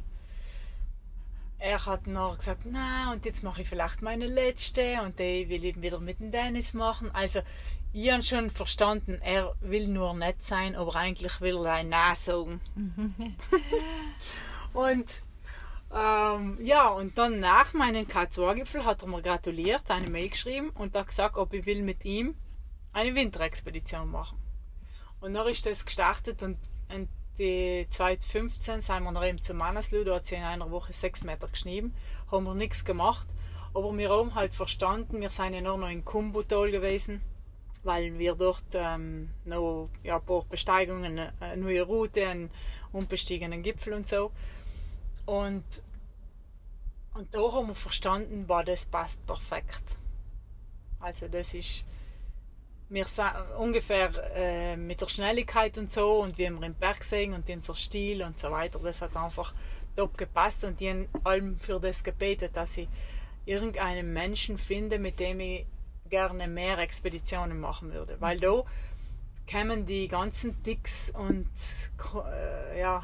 Kommt alles raus eigentlich, da zeigt man Genau, sich, oh, eigentlich, genau. man ist dann. Und wenn vielleicht die erste Woche geht es normalerweise noch und dann die zweite Woche wird es schon anstrengend und die dritte Woche sagst du, ich will nur mehr heim. Ja. Und, und dem bei Simon ist es nicht so gewesen. Also einfach so der ruhende Pol eigentlich für dich dann auch. Ja. Und da eben immer so gute Gespräche und so tiefgründige Gespräche, weil das so schön. Weil ich denke mir auch, man ist ja wirklich intensivst zusammen. Ist ja wie wenn man mit einem guten Freund irgendwie verreist, aber man hat dieses wahnsinnige Projekt im Nacken, das man sich ja ausgesucht hat. Ähm, da lernt man ja einen Menschen wirklich, ja, fast schon wie einen Partner irgendwie kennen. Weiß aber, das ist jetzt keine Partnerschaft, sondern es ist diese Seilschaft während der Zeit. So, das ja, es ist eigentlich, ich, ich habe immer gesagt, es ist eigentlich intensiver als eine Partnerschaft, weil du musst auf 24 Stunden aufeinander da oben sitzen. Ja. Und, ähm, und das hat kein Mann und keine Frau zusammen. Also der eine geht in die Arbeit, der andere geht in die Dann Arbeit. sieht man sich wieder. Genau. Aber da ist wirklich für die zwei, drei Monate 24 Stunden. Ja, wie hältst du das gerade aus, wie ich dich jetzt kennengelernt habe? Du bist ja so ein Freigeist und dein Space und lass mich in Ruhe. Ja, eben. Wie Er, machst du das er so ist da super, weil er, er kennt mich so gut, wie es ist niemand auf der Welt. Und er weiß genau, wie mein Gesichtsausdruck ist, wie mein Zustand ist. Er kann das in einer Sekunde lesen. Und dann weiß er, jetzt muss er, jetzt muss er gehen oder jetzt muss er mir gut zureden oder so. ja. Ja, das, ist- das ist voll schön. Ja, und dieses Projekt, ähm, beziehungsweise deine Pause, weil das auch nochmal interessant ist, vielleicht so anzusprechen. Ähm, du hast dann diese ganzen Projekte gemacht, Winterexpeditionen, warst sehr, sehr viel unterwegs und dann kam so ein bisschen dieser Bruch für dich oder so ein Cut zu sagen, jetzt Anfang 30, ich brauche jetzt mal eine Auszeit. Verletzungen haben, glaube ich, auch eine Rolle gespielt. Ja, hauptsächlich. Rücken und Knie. Ja. Wie hat sich das alles so entwickelt? Warst du von Anfang an eher verletzungsanfällig oder haben sich das einfach durch den Extremsport ist es gekommen? Na, immer eigentlich. Und, aber das äh, habe ich nie als Ausrede genutzt. Also ich bin habe 18 Jahre lang gehabt, jeden Tag, im Knie hauptsächlich. Und ich habe immer, immer weiter, immer weiter und ich weiß Trainingseinheiten auf die Ski, wo ich beim Raufgehen geweint habe, weil ich so viel Schmerzen gehabt habe. Aber ich habe gesagt, dir wäre ich schon sagen, mein Kopf ist viel stärker. Okay. Also gegen den Körper Genau, quasi. Okay. immer, immer, immer, immer. Und dann habe ich eben nach Sibirien die Alpendurchquerung, da habe ich wieder ein Problem gehabt, abgebrochen. Und dann hat ein guter Freund von mir gesagt, "Ma, du gefällst mir gar nicht, du schaust richtig fertig aus. Dann habe ich mir wie erzählt, ja, ist ja so nicht gut gegangen und ja, jetzt bin ich halt ein wenig müde und da im Kopf und ist mm, im Weg, als irgendwie meine Art im Berg zu leben, ich muss das wieder genauer definieren und so weiter. Und dann hat er gesagt, na, Kim Mailand, er war der Präsident von zwei Kliniken, wir checken die mal ordentlich durch. Und da auch, habe ich noch zwei Tage davor ich Schiss gekriegt, habe ich gesagt, nein, ich komme nicht. Weil ich eigentlich wusste, was los ist, oder ungefähr. Und ähm, dann hat er gesagt, ja, du kommst, du kommst. Ich rief jetzt den Simone an und er wird mit dir herfahren. Und dann ist das auch so gewesen, der Simone ist mit mir rein. Und dann haben sie eigentlich in Simone äh, so lustig gewesen, weil sie wissen ja, wie ich bin. Also so total die, die crazy woman und die Draufgeherin und immer Vollgas ohne Rücksicht auf Verluste. Und haben sie praktisch zum Schluss für die ganzen Tests und Untersuchungen haben sind sie sich alle im Kreis gesessen mit mir da und der Simone und haben sie eigentlich mit Simone geredet. Nein, die Tamara darf jetzt nicht mehr so und so und so. Das war richtig lustig. Aber halt, sie haben mir echt in dem Tag zu verstehen gegeben, Tamara, so geht es nicht weiter. Entweder du machst jetzt da weiter und kannst nächstes Jahr in Pension gehen oder du schaust auf deinen Körper. Und das haben sie mir so in einem Ton und so in einer Ernsthaftigkeit gesagt, dass ich gesagt habe, hoppala, jetzt... Jetzt brennt wirklich. Ich Ja, weil sie gesagt haben, da kannst du jetzt bald mal operieren, du bist so kurz davor. Was war denn die genaue Diagnose an den Knien? Also Knorpelschaden Okay, und, und ähm, Bandscheibenvorfälle habe ich gehabt. okay. Und ähm, ja, dann habe ich, okay, dann lass ich jetzt gut sein.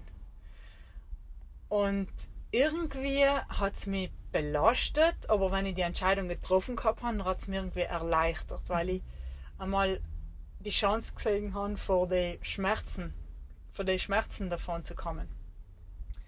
Und habe ich mir eigentlich irgendwann gesagt, okay, ich gebe mir jetzt eineinhalb Jahre. Aber es ist extrem schwierig gewesen, weil ich nicht gewusst habe, stehen meine Sponsoren noch hinter mir? Wird mir das mein Körper überhaupt noch mal erlauben? Also auch wie geht es dann weiter? Ne? Genau. Das eine ist Pause definieren und dann zu sagen, ja und dann. Eben, was ist meine Zukunft? Ja. Erlaubt mir das mein Körper weiter zu tun? Will ich das noch überhaupt notieren? Und das war alles nur Fragezeichen und irgendwie so eine leere Zeit, so ja. Was hast du denn so gemacht? Also du konntest dann quasi nicht mehr so dich bewegen, wie du es gewohnt warst. Ja, dann fehlt ja erstmal was, vielleicht als Ausgleich. Ja, und ich angefangen Paragliden und ähm, ich habe einen super Trainer gefunden in Südtirol, Mirko Lamendola, und der Trainer hat mir auch das Leben geändert, weil der ähm, wirklich allem One-to-One und der hat genau gespürt, wie es mir geht. Mhm. Also äh, okay, wie geht's dir heute, machen wir das? Nein, vielleicht ist es besser, wir machen das. Also jedes Training neu, allem auf mir angepasst, auf meinen Gemütszustand angepasst, auf meinen körperlichen Zustand. Und was ich noch getan habe, ist ganz viel meditiert, eine Mentaltrainerausbildung. Und dann habe ich mich irgendwie mit meinem Körper angefreundet. Habe ich angefangen. Ich habe noch ein Seminar gemacht bei Roberto Antela Martinez. Sagt mir gar nichts. Ist das so ein also der ist eigentlich ein Spanier, lebt aber in Deutschland und der hat ähm, so eine Selbstheilungstechnik entwickelt, so eine Mischung aus verschiedenen Techniken der verschiedenen Ureinwohner von der Welt, Aborigines, Indianer und so weiter. Weil er hat ähm, eigentlich sein ganzes Leben Schmerzen gehabt, weil seine Mama eine Schwangerschaftsvergiftung gehabt hat und der hat ihm noch vergiftet und der hat immer noch Schmerzen gehabt. Die Ärzte haben gesagt, der lebt nicht lang. Und dann ist er halt, äh, hat er gesagt, boah, er muss da irgendwas finden, der, die Schmerzen, das kann es nicht sein. Dann ist er überall auf der Welt benannt, hat sich behandeln lassen. Für die, er hat gesagt, er hat sechs Jahre gebraucht, bis eine, ein erster Indianerstamm ihm aufgenommen hat, ihm zu heilen. Und, und danach äh, ja, das ist alles ganz eine interessante Geschichte. Wer vielleicht Lust hat, kann nachlesen über ihn. Und irgendwann hat er sich noch halt so weit gebracht, dass er wirklich schmerzfrei gewesen ist. Ist noch nochmal zu allen hin und hat es gelernt und dann hat er seine eigene Mischung kreiert. Und das, seine Methode quasi. Genau, okay. das gibt er jetzt weiter. Und dann habe ich gesagt, okay, das mache ich. Noch bin ich Salzburg rausgefahren, dann das Seminar. Und es geht hauptsächlich um Selbstliebe. Ja. Und die haben erst einmal gemerkt, wie, wie, das, wie ich das gar nicht sagen kann. Ich habe mich gern oder so irgendwie. Mhm. Wie man auch im Spiegel sich vielleicht gegenübertreten kann, sagen kann, hey, so wie ich bin, bin ich okay genau. ich mag mich oder ich liebe mich. Oder, das das ja. ist am Anfang sehr schwierig gewesen und dann habe ich halt so angefangen, das jeden Tag zu machen, auch allem auf, bezogen auf meine Knie und auf meinen Rücken und dem ich liebe mich von ganzem Herzen und so weiter. Und am Anfang hat sich das als komisch angefühlt. Mhm. Und ich habe auch noch nicht, weil da muss man noch auch visualisieren, wenn ich morgen aufwache und das ist alles gut, wie verhalte ich mich, was spüre ich, was fühle ich, wie ist mein Gesichtsausdruck, wie verhalte ich mich mit Menschen. Und ich habe mir das nicht vorstellen gekannt. Der Mara ohne Schmerzen, das gibt es nicht mehr. Das war unmöglich. So zu dir gehört hat, dieser Schmerz ja. immer dazu. Ja. ja unmöglich vorstellbar. Und noch mit jedem Tag ist es ein bisschen, hat es angefangen ein bisschen zu bröseln, der Glaubenssatz. Und irgendwann habe ich mir noch vorstellen gekannt, okay, ich gehe da auf den Berg und ich laufe auch jetzt wegen Amts und ich habe keine Schmerzen mehr. Sehr interessant. Und jetzt muss ich sagen, nach eineinhalb Jahren habe ich noch gesagt, okay, jetzt gehe ich in die Mongolei. Mache ich so Trekking mit schwerem Rucksack, jeden Tag viele Kilometer, den ganzen Tag gehen und schauen, ob ich schon bereit bin für was Großes. Und das drüben war dann so geil. Ja, es gibt ja dieses Bild von dir, so ein Porträt oder Selfie oder wer es auch immer gemacht hat und da schreibst du nur The Mongolia-Effekt. Und das berührt einen so, weil du, du bist da diese pure Glückseligkeit mit dem Rucksack in dieser Pampa, wo nichts ist. Ja. Und schreibst The Mongolia-Effekt. Und da kann dann jeder damit machen, ja, was er will. Genau. Aber was ist er denn für dich? Also was hat die Mongolei jetzt für dich so bewegt und bewirkt? Also mir hat so fasziniert, ähm, die, ja, die Abgeschiedenheit, da ist einfach gar nichts. Wir haben wir schauen, dass wir mit dem Essen über die Runden kommen. Also hast du dann Nahrung dabei gehabt? Genau, so, also alles. Wir haben alles dabei gehabt, weil, und no, logisch ist der Rucksack schwer gewesen. Und eigentlich, wir haben niemanden getroffen, niemanden. Halt teilweise ein paar Nomaden und die sind so gastfreundlich gewesen. Die haben uns gleich in der geholt, obwohl wir nicht Verständigung also, mit Händen und Füßen? Ja, ja. sie kein, kein Wort Englisch und so, sogar mit Gesten, wenn ich jetzt so die Hand es zum Mund führe, stehe und nicht verstanden, was ist das? Ja, ja. Also so komplett von einer anderen Welt. So wunderlich, wenn, wenn sie noch irgendwo in der Zeit gesehen haben, noch sind sie gekommen mit dem Motorrad, was ist das? Dann haben sie mal geschaut, aha, und dann haben wir halt probiert, so ein bisschen zu reden. Die, ich bin mir vorgekommen wie unter Gleichgesinnten, weißt so pure Leute. So. Diese zufriedenen Leute, die du vorhin auch meintest, so diese mit dieser Zufriedenheit im Gesicht, ja. obwohl die da viel weniger haben und gar nicht in diesem Rausch von genau. Einflüssen sind jeden Tag. Und noch einmal ist, ähm, sind wir zu so einer Nomadenfamilie gekommen. Es sind so zwei Mädels gewesen, die so kleine Kinder. Und dann haben sie schon gewunken von der Ferne. Und ja, das haben sie dann verstanden, winken. Ja, dann sind, ja. Wir, dann sind wir da hinten, dann ist die Mama gerade beim Waschen gewesen. Dann deutet uns die Mama, ihr wollt es halt reingehen. Und dann wir, na danke halt, wir müssen weiter, weil es ist noch weit. Und nachher gehen wir weiter, so ungefähr 100 Meter, und dann kommen die zwei kleinen Mädels mit einem Sack voll Käse. Mhm. Dann laufen sie von hinten, dann klopfen sie mir auf die Schulter geben mir den Sack in die Hand und laufen weg. Und ich bin habe fast angefangen zu blären, weil das hat mich so berührt. Ey. Diese einfache Geste. Ja, das ist, das ist so stark gewesen und so schön und so überwältigend. Und eben, das ist, das ist etwas, was, was es da nicht gibt. Wie lange seid ihr da getreckt? Wie viele Kilometer waren das insgesamt? Ungefähr so 300. Okay, über ein paar Wochen dann verteilt? Nein, über elf Tage oder so. elf Tage nur, okay, okay. Ja, ja. Also wirklich so Gewaltmärsche jeden Tag und. Ja, und einfach in der Abgeschiedenheit nie nichts. Das Kartenmaterial ganz schlecht und ähm, einfach alleine zu zweit gute Gespräche. Nein, ist das super. Das, das ist einfach das, was mir eben da in der chaotischen Welt fehlt. Mhm.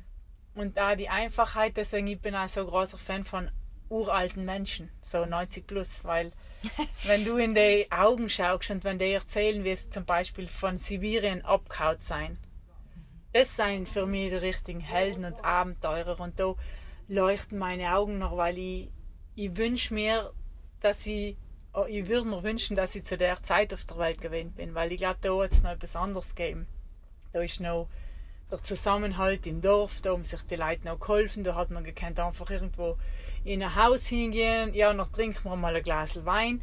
Aber jetzt, man muss immer alles ausmachen. Es ist Schnell alles... noch eine WhatsApp, dann wieder genau. da kennst ah, ich kann heute doch nicht, genau. und vielleicht morgen. Ja, und, und das ist einfach so, weil ich bin so, obwohl ich es andere nicht erlebt habe, aber ich glaube, das muss einfach der Traum gewesen sein, wenn mir die Oma erzählt oder, oder so. Das ist da bin ich so, spüre Wehmut in mir, dass diese, ich das nicht erlebt habe.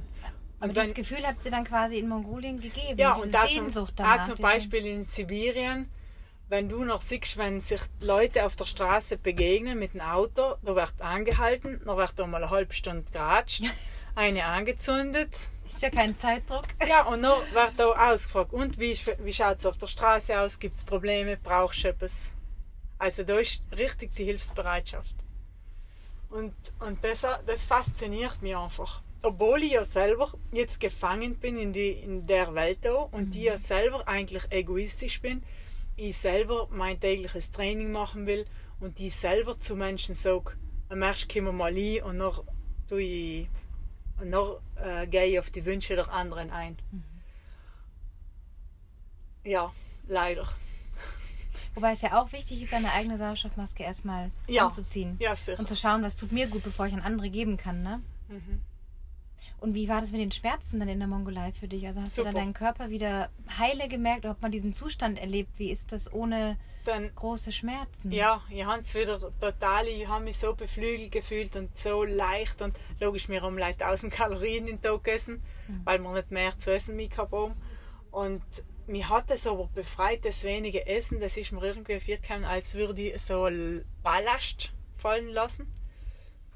Und ich habe es gar nicht als schlimm empfunden, ob ich da jetzt nichts zu essen habe, ist mir wurscht. Diese Entbehrung war eigentlich keine Entbehrung, Nein, sondern mir hat es das befreit. gibt's halt dann nicht mehr und fertig. Genau. Ja. Das ist ja auch das heutzutage, man kann ja in der Welt heute kaum noch Hunger aushalten. Ja. Man hat ja überall schnell einen Bäcker, eine Tankstelle, ich brauche jetzt was zu essen Mhm. und dieses Instant Satisfaction Ding so. Mhm. Das kann ich mir vorstellen, war da ja gar nicht. Nein, eben, kommt ich bin einmal habe ich es schon erlebt, 2013 mit meinem Vater haben wir so eine Skidurchquerung gemacht in Pakistan und da auch die letzten Tage haben wir ja nichts mehr zu beißen gehabt.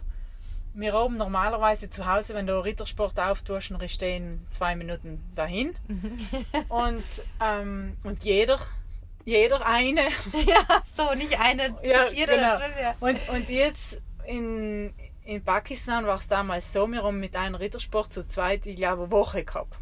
Jeden Tag so. Genau. Und, und sei- bin ich schon an den Zustand gekommen, dass ich in der Nacht nachher, die letzten Tage, haben wirklich Hunger gehabt. Das Thema Nummer eins, über das, was man geredet hat, war das Essen. War, wenn ich jetzt heimgehe, noch wohl Wiener Schnitzel mit Pommes und Pizza und das. Oh. Das war McDonalds. Und wa was kochen wir heute? Da haben wir noch ein Stück Speck gehabt mit der Schwarte. Und den Speck haben wir ja, nur so ein bisschen Scheibele. Und dann haben wir gesagt, wow, was gibt's heute? Speckschwartensuppe. Weißt Also wirklich von Käse nehmen wir die Rinde angeschnitten, alles gegessen. Wenn in der Isomatte irgendwo äh, ein, eine Nuss hängen geblieben ist, dann hat man die gegessen. Also alles gegessen, weil da ist ja nur Fels und, und Schnee und Eis gewesen, damals. Und nachher, eines Nachts bin ich aufgewacht vor lauter Hunger. Und dann haben wir noch so ein paar Nüsse gehabt, so Studentenfutter. Und dann habe ich mir gedacht, okay, er schläft. Jetzt werde ich ein paar Nüsse stellen. Das merkt er eh nicht.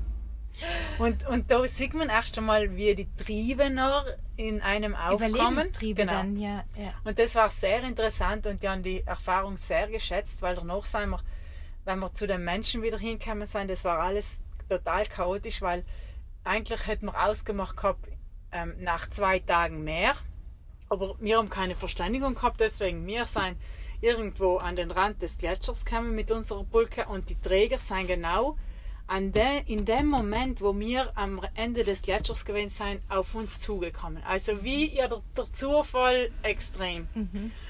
Kaum, dass, dass wir die Person da gesehen haben, weil wir haben ja für, für 30 Tage keinen Menschen gesehen. Boah, ist das ein Mensch? Ja, das ist ein Mensch. Kann sich gar nicht vorstellen, so Na. lange keinen Menschen zu Ja. treffen. In der heutigen Zeit, das ist ja. Und dann, das Erste, was wir gemacht haben, Rucksäcke runter, sofort angefangen zu essen. Und ähm, an dem Tag haben wir so gefressen wie die Mastschweine. Nur mehr Durchfall. Also, Das habe ich auch erlebt nach der Wüste im Ziel. Wir hatten dann auch rationiert die Kalorien und dann gehst du auf ein Zahnfleisch. Ja. Dann wirst du aus der Wüste in dieses Vier-Sterne-Hotel gefahren denkst dir, nee, Oh, oder das Buffet. Mein Magen hat es umgedreht. Ja. Es ging nicht. Nein. Durchfall ohne Ende. Ja. Vor diesem ganzen Trieb ja, über Essen und der Körper kann es eigentlich nicht mehr. ja, genau. Ja. Und deswegen in der Mongolei habe ich noch total eine andere Erfahrung gehabt. Und das hat mich so irgendwie glücklich gemacht. Schön. Und deswegen, ich glaube auch, meine Zukunft geht immer mehr und mehr ins Abenteuer, ins, in Orte, wo ich niemanden antriff. Und das ist nicht unbedingt ein da, Davonlaufen von der heutigen Welt, aber einfach das neue, Unbekannte kennenlernen. Die, die Menschen in ihrer puren Einfachheit zu begegnen. Weil die Teil noch, davon zu sein. genau, die haben noch kein Telefon, die haben keinen Fernseher, die leben da draußen in der Jurte.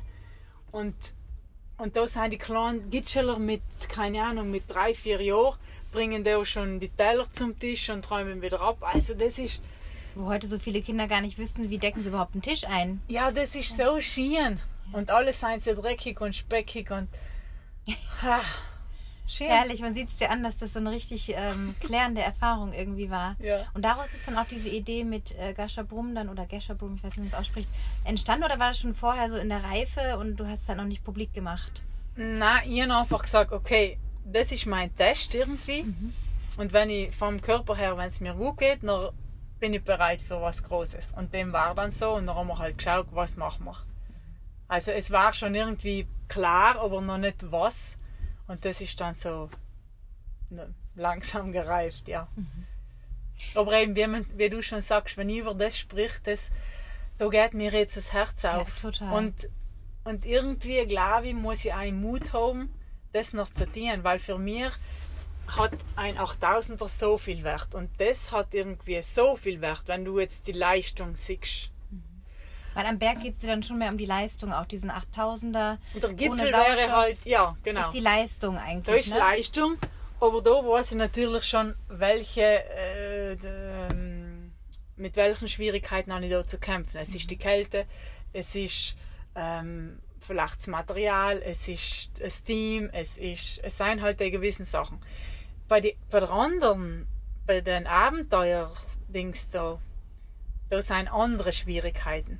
Und für mich sind die vielleicht ähm, nicht so schwierig, weil ich denke mir, ob ich jetzt nichts zu essen kriege, ist mir wurscht. Gerade Wurst, dann ist halt ein bisschen weniger Gewicht, aber du wirst trotzdem überleben. Ja, eben. Ja. Aber es geht eigentlich ums Gleiche. Irgendwo, da sind Schwierigkeiten, da sind Schwierigkeiten. Und da, bei den Abenteuern, gibt es jetzt neue Schwierigkeiten, die mich jetzt sehr reizen, weil ich das noch nicht so gut kenne. Und ähm, vielleicht muss ich aber erst mir eingestehen oder im Mut haben, jetzt meinem Bauchgefühl nachzugehen. Weil ich meine, ich bin immer die, das, das Mädel von den 8000ern gewesen. Und irgendwie fühle ich mich fast schon verpflichtet, okay, das ist jetzt mein, mein Stempel. So dein Thron, auf dem du bist, Genau. und du musst auch irgendwie verteidigen Genau. und aufrechterhalten. Ja, vielleicht nicht verteidigen, aber da muss ich jetzt bleiben. Und eigentlich, ähm, zwar kennen die, die Menschen haben ja oft ein Ziel, aber das ändert sich auch manchmal. Und da ist es noch halt auch wichtig, dass man den Mut hat zur Veränderung, weil wenn man das irgendwie da drin spürt, okay, das ist jetzt nicht mehr ganz stimmig, zwar macht es Angst, jetzt in eine neue Sparte zu gehen oder irgendwas anderes zu tun, einem normalen Leben, aber ich glaube, wenn man dem Bauchgefühl folgt, dann wird schon das Richtige kommen. Wie wertest du dann jetzt mit dieser Erkenntnis auch mehr nach deinem Seelenheil auch zu gehen, mit diesen Abenteuerreisen, Expeditionen? Wie siehst du dann die, den Ausgang in Pakistan? Ist das vielleicht für dich auch eine Interpretation, sage ich jetzt mal, oder ja, ein Interpre- Interpretieren von, der Gott hat es mir vielleicht jetzt so gezeigt, dass es vielleicht für eine andere Periode jetzt in meinem Leben reif geworden ist? Oder wie, wie siehst du das vielleicht? Ja, ich habe mir schon viele Fragen gestellt. Hauptsächlich, okay, jetzt habe ich dreimal 8000 im Winter versucht, zweimal bin ich fast gestorben. Und was, was will mir das sagen? Ähm, ich bin noch nicht ganz drauf gekommen, was es ist. Also es gibt. Hm, ich weiß es nicht. Ist es nicht mehr meine Zukunft? Muss ich etwas ändern? Muss ich mein, meine innere Einstellung zu den ändern? Ähm, eben, ich weiß es noch nicht ganz genau. Aber ich sehe eben, dass, dass das andere mich alleweil mehr freut. Gibt es für dich vielleicht auch eine Kombination aus beiden? Ich glaube du schon, ja. Da deinen Weg irgendwie gehst. Ich glaube schon. Ja.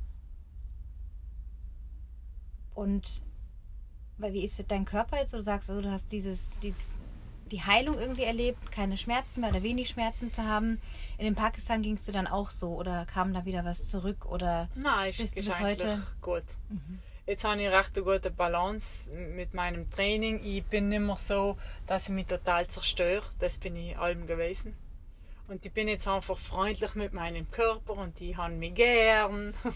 ja, ich finde, das ist so schwierig, ne, als Frau. Ich kenne das auch von mir und von, wenn man sich so umhört. Diese Selbstliebe ist so ein Thema von so vielen Büchern. Und, Und so krass, weil die Ja. Männer sind immer so selbstsicher. Und Die gucken sich im Spiegel Ja, an und genau. sagen, ja, ich bin toll. Ja. Und wir drehen uns erstmal hier 180 Grad und ist da was und da was und hier und da. Und dieses Mäkeln oder dieses nicht zufrieden sein, nicht genug fühlen so. Aber nicht nur im Äußerlichen, sondern auch innerlich, glaube Innerlich, ich. ja, ja. Ja, kann ich, kenne ich schon auch von mir so. Ich glaube, das können viele Frauen auch vielleicht nachvollziehen, dieses, du verlangst dir selber so viel ab, Und einen vielleicht- Raubbau. Und dann reicht es nicht. Genau. Und vielleicht auch in Fehler allem bei sich suchen. Ja. Weil der Mann ist ja so überragend und so selbstsicher, noch, noch meint man ja gut, er kann keine Fehler machen. Ja. Dass die Frau vielleicht allem an sich, und die Frau, glaube ich, auch viel flexibler, viel anpassungsfähiger. Aber eben, wir haben schon äh, jetzt ähm, letztlich ganz viel über das Thema nachgedacht. Frau sein, die Weiblichkeit leben. Ähm, und ich glaube, die Frau kann aber wieder im Mann lenken. Wenn die Frau die ihre weibliche Seite zur Gänze ausnutzt, dann hat sie einen Mann in der Hand. Die hat den, ja, genau. er, er, frisst dir aus der Hand, genau. wenn sie ihn führt. Genau. Ja. aber, aber eben, das, das ist noch mit, dieser, mit diesem angenehmen Ton, so äh, einfühlsam, so. Ja, er schmilzt unter ihr genau. wenn sie diese Weiblichkeit zeigt, die ja trotzdem stark sein kann. Genau. Ne? Und ich denke, ähm, die Frauen heutzutage, und da bin ich auch logisch dabei, wir sind allmehr zu bissig. Mit uns selber auch und. Mit uns selber und mit den Männern. Ja. Weil ich meine, logisch, wenn du bissig bist, dann kommst du bissiger zurück. Aber wenn du das so, so unten rein. mit so ein bisschen Weiblichkeit spielst, dann ja. Dann ist das einfacher. Ja. Aber das ist nicht so einfach. Aber ich glaube, wir können schon, wir haben ja die Fähigkeit, an uns zu arbeiten. Deswegen. Aber wenige trauen sich ran, weil es eben, wie du auch sagst, es führt zur Konfrontation mit dem eigenen Selbst genau. und auch mal plärren und die Gefühle rauslassen. Und genau. das will man vielleicht auch oft gar nicht, ne? Aber es ist dann auch so heilsam. Ja, genau. Und so dieses, äh, die, die Berge, sagst du, die ärgern mich nicht, die lassen mich in Ruhe. Ja. Nicht wie ein Mann, der mal meckern kann oder wo mal die Fetzen fliegen. Ja, aber vielleicht gibt es trotzdem schon einen Mann für dich da draußen, der, wo du das leben kannst. Ich glaube, das ist schon, wird schon geben. Oder ist es schwierig, fühlst du dich so stark am Berg, dass du denkst, da kommt keiner ran? Nein, ich glaube, so, Nein, ich glaube, das muss nicht, nicht unbedingt sein. Mhm. Also ich glaube, es muss nur ein Mensch sein, von dem ich irgendwas lernen kann. Mhm. Ich weiß es nicht. Gibt es denn so im Bergsport für dich Idole, zu denen also Menschen, jetzt auch Frauen, von denen du lernst oder wo du aufschaust, wo du, weißt du, wer ist für dich ein Vorbild in deiner Karriere gewesen oder ist ein Vorbild? Also am Anfang habe ich die Gerlinde Kaltenbrunner gehabt, weil sie einfach mit 23 hat sie ihren ersten 8000er gemacht und das hat mich so fasziniert und mhm. ich gesagt, ich will auch das tun.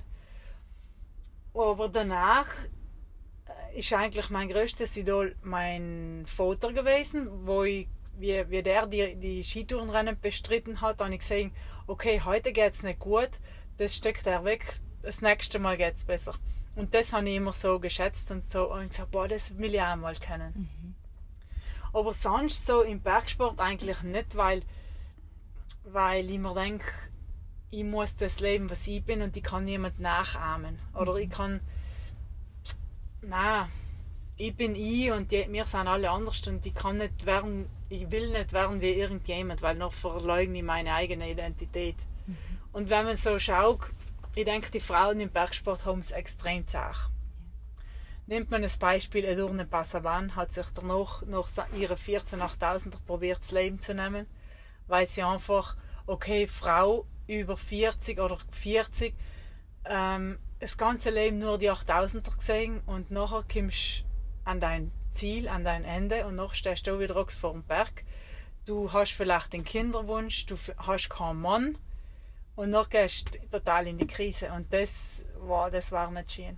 Mhm. Deswegen, ich glaube, da sind die Frauen müssen da viel stärker sein und da viel intelligenter als wie ein Mann, der was einfach noch du, der kann Kinder machen und, und bis 80 ist eben. und da er ist auch nicht so ans Kind gebunden, also auch wenn er jetzt ein Familienvater äh, auf Expedition geht, ist das jetzt nicht so schlimm, wie wenn die Mama ja. noch geht. Ja, wie beim Simon Moro oder so, er ist dann wochenlang weg und Genau. genau ist dann halt irgendwie so das Arrangement. Ja. ja. Wo siehst du dich denn, das ist immer so die klassische Frage, wo siehst du dich? Ist das eher so gemeint, die Aussicht mit deinen Abenteuerexpeditionen und wo siehst du dich noch so im Leben stehend? Gerade weil du jetzt Anfang 30 erst bist und so den Drang hast, dich von den Menschen so frei zu machen, die so viel Schwierigkeiten im Leben haben oder in diesem normalen Leben hier so schwierig findest. Was ist für dich so ein Lebensentwurf, mit dem du vielleicht glücklich wirst? Ich wünsche mir, dass ich so an mir arbeiten kann, dass ich alles annehme, wie es ist. Ich glaube, das ist die beste Lösung, weil abhauen ist auch nicht eine gute Lösung, weil ich kann mir nie vorstellen, irgendwo äh, nach Pakistan zu ziehen oder so. Auf irgendeine Hütte oder niemand mehr sehen? Nee. Nein, das auch nicht. Ich glaube, da entfernt man sich noch dermaßen von der Welt, dass man überhaupt nicht mehr klarkommt. Mhm. Und das ist ja auch nicht so schön. Also die Akzeptanz im Alltag meinst genau. du einfach zu sagen, okay, da ist jetzt der stinkige Autofahrer, ich atme den jetzt weg genau. und er hat seine eigenen Probleme, aber es sind nicht meine. Genau. Es ist nicht so nah an sich ranzulassen. Genau. Ja. ja, es braucht schon sehr viel. Auch im Social Media Rummel, wie erlebst du das vielleicht noch so abschließend? Hm, den Druck natürlich vielleicht von Sponsoren. Ich weiß nicht, ob du da Druck hast, aber ähm, wenn du ihn hast, wie betrachtest du Social Media und deinen Sport?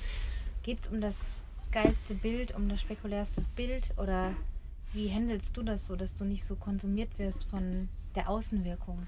Also ich denke, die Sponsoren machen eigentlich keinen Druck. Das bin hauptsächlich ich, mhm. mir selber, weil ich einfach so bin, wie ich bin. Ähm, aber da darf ich auch noch etwas lernen. Social Media mm, ist ja ein schwieriges Thema, weil wir haben mir schon gesagt, ich wäre gern vor 100 Jahren auf der Welt gekommen, da hat es das noch nicht gegeben. Man hat logisch mehrere Verpflichtungen und so, aber auf der anderen Seite kann man es auch sehen wie eine Chance, dass man, mm, dass man einfach irgendwas aussenden kann und darf. Für etwas steht vielleicht? Genau. Mhm. Und, und da kannst du einfach viel mehr Menschen erreichen. Deswegen, ich probiere einfach so zu sein, wie ich bin. Ich, ich, muss, ich will nichts vorspielen in niemand. Und ja, wenn man eigentlich nur liest, was man so für schöne Kommentare kriegt und so schöne Nachrichten, nachher, dann weiß man, dass man es schon richtig macht. Und das Negative, ich lese es einfach nicht, weil ich habe schon vor Jahren beschlossen, dass ich in in meiner kleinen Welt lebe. Ich habe kein Fernsehen, ich höre nie Radio, ich lese keine Zeitung, also ich weiß nichts von der Welt. Mhm. Und am Anfang bin ich mir eher so ignorant vorgekommen, weil ich gesagt habe, Scheiße, ich weiß ja gar nichts. Ja. Aber auf der anderen Seite hat es mich sehr entlastet. Weil, weil alles Negative, was auf der Welt passiert, hat mich sehr betrübt und, und niedergemacht. Und wieso seien die Leute so und das gibt es ja nicht, wieso so böse und so. Es muss doch andere Lösungen geben, genau. außer Kriege und sich da fertig genau. machen. Ja. Oder, oder keine Ahnung, wenn Frauen vergewaltigt werden. Oder jedes, jede Sache, was halt so passiert, und man hört ja nur die negativen Sachen, ja. das hat mich alles so belastet und ich bin einfach enttäuscht gewesen von der Welt, von der Menschheit, dass ich sage, nein, ich gebe mir das nicht mehr. Und jetzt auch bei den Expeditionen, wo es ja auch bei der Expedition sehr viel Kritik noch gegeben hat, zum, sogar, dass wir das alles leider gefunden haben, weil der Simone jetzt schon alt ist mhm. und der kommt nicht mehr raus. Also deswegen muss er eine Ausrede finden, dass er wieder heimfahren kann. Und alles so boshafte Sachen, wo ich, ich will das einfach gar nicht wissen und gar nicht hören. Das braucht wahrscheinlich extra Kraft, sich das irgendwie vom Leib zu halten, oder? Ein Stück weit gelingt es mir und ein Stück weit, der Simone muss immer alles wissen, das ist ihm wichtig mhm. und deswegen, logisch, noch redet man und dann erfahre ich halt trotzdem was. Aber ich sehe genau, das nimmt mir sehr viel Energie. Da muss ich einfach nicht schauen und das so neben mir vorbeigehen zu lassen. Auch wieder akzeptieren, dass Leute so sind. Genau. Aber an die vorbeiziehen lassen. Ja. ja und nicht mit Druck nachher ähm, jedes Kommentar auf den Seiten umschauen, wo je was da gibt es noch. Da bist du gar nicht mehr fertig genau. wahrscheinlich, auf welchen Portalen dann überall da jeder seine Meinung kundtun muss und rumschreien muss und genau. Ja. Und so ein äh, Trainingstag noch ist immer super interessant auch zu erfahren, so wie sich jemand auf deinem Level mh, hm, so einen normalen Trainingsalltag hat. Wie sieht der aus bei dir? Hast du so eine Gym-Routine? So hm, Also ich habe bis vor, ich glaube, bis vor zwei, drei Jahren habe ich nie keinen Trainingsplan gehabt. Ich habe ja Sport studiert. Ich habe allem gesagt, die Trainingslehre gilt für jeden anderen, aber für mich nicht. Und ich denke, ich bin schon so sportsüchtig gewesen. Also ich wenn ich nicht mein Pensum gehabt habe, bin ich nachts aufgewacht. Und Die dann, Liegestützen noch ne, gemacht. Und und das war, das, das war brutal. Und jetzt bin ich aber mittlerweile schon besser und vor allem noch die eineinhalb Jahre, wo ich verstanden habe, ich muss wirklich mehr auf mein Inneres hören, was tut mir ein gut. Ist besser vielleicht laufen gehen oder ist besser meditieren. Und da probiere ich noch wirklich ganz ehrlich mit mir zu sein. Und wenn ich spüre, weil ich bin eigentlich müde, ähm, das Wetter ist aber schien, was soll ich tun? Gehe ich ein bisschen laufen? Ja, vielleicht gehe ich gerade so ein bisschen locker und danach mache ich Meditation. Und so probiere ich einfach mehr im Einklang zu sein mit mir. Und ich habe schon zwar, ich tue ja ganz viel, ich gehe in Kraftraum, ich gehe klettern, ich tue laufen, ich gehe mit die Ski und ich probiere halt das recht abwechslungsreich zu gestalten und mich nicht mehr zu überfordern. Aber ich habe keinen Plan, weil ich habe gesehen, ich habe das probiert, eben vielleicht ein paar Monate und ich habe gesehen, das geht nicht bei mir. wieder diese Intuition einfach, dass du spürst. Ja, mir, mir hat es einfach Körper? die Luft zum Atmen genommen. Ja. Und da habe ich einen, einen super tollen Tag gehabt. Dann bin ich in die, in die Dolomiten und gesagt, boah, heim mache ich eine geile Runde den ganzen Tag und dann steht auf dem Plan 30 die und Minuten die easy, oder? Nein, so Intervalltraining so und so. Und dann habe ich gesagt, nein, ich mache das halt nicht. Ja. Und dann habe ich gewusst, nein, ich bin nicht für das geschaffen. Mhm. Und ich, ich muss ja auch sagen, ich, ich brauche das nicht mehr. Ich habe jetzt auch eine Startnummernallergie. Also ich mag auch keine Rennen mehr und da, weil die Erwartungen an mir allem so hoch sind Mhm. Für die ganzen Menschen, weil ich früher die Rennen gewonnen habe und sie meinen, jetzt muss ich, muss ich gleich schnell noch sein, aber mein Training ist ja total anders und bei mir geht es nicht gleich um die Leistung, um die Schnelligkeit, bei mir geht es um andere Sachen. Du bist auch keine, die jetzt auf den nächsten Speed-Record auf dem Gipfel sein will, sondern für dich geht es ja auch um die Reise, den Prozess dahin. Ja, genau. Und ich, ich glaube, ich will alleweil mehr Botschafterin für das werden. Also Das für das Entschleunigen. Weil ich habe auch bei der Alpendurchquerung gesehen, das hat haben uns ja irgendwie in zwei Gruppen aufgeteilt. Die Renner und die, die schon ein bisschen älter gewesen sein. Und die haben mich genau in die wiedererkannt, in die Renner. Wie ich gewes- gewesen bin. Und immer schneller und mehr Höhenmeter und, und mehr Kilometer und Vollgas und Rekord und so. Wie so ein Spiegel dann vorgehalten Genau. bekommen. Und ich habe zu mir selber gesagt, bin ich froh, dass ich nicht mehr so bin.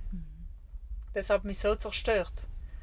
Und es ist aber schön gewesen, das zu sehen und auch zu, auch zu verstehen und anzunehmen. Oh, ich bin ja auch mal so gewesen, deswegen ich verstehe das. Ich Das kann das, gehört zu deinem Weg akzeptieren. einfach auch. Und Genau. jetzt darfst du, hast du was anderes dir ausgesucht. Genau.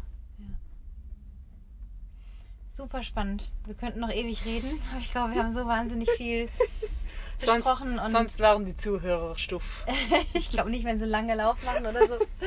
Dann, äh, oder was weiß ich, auf einer langen Autofahrt sind. Ich danke dir von Herzen, Tamara. Ja, War danke, super, super Jana. schön in deinem Ja. Camper hier mit Blick aufs Einkaufszentrum oder Industriegebiet. War super schön. Vielen, vielen Dank. Ja, danke dir. Und ganz viel Erfolg auf deinem weiteren Weg bei deinen Ebenfalls, Projekten. danke. Danke dir.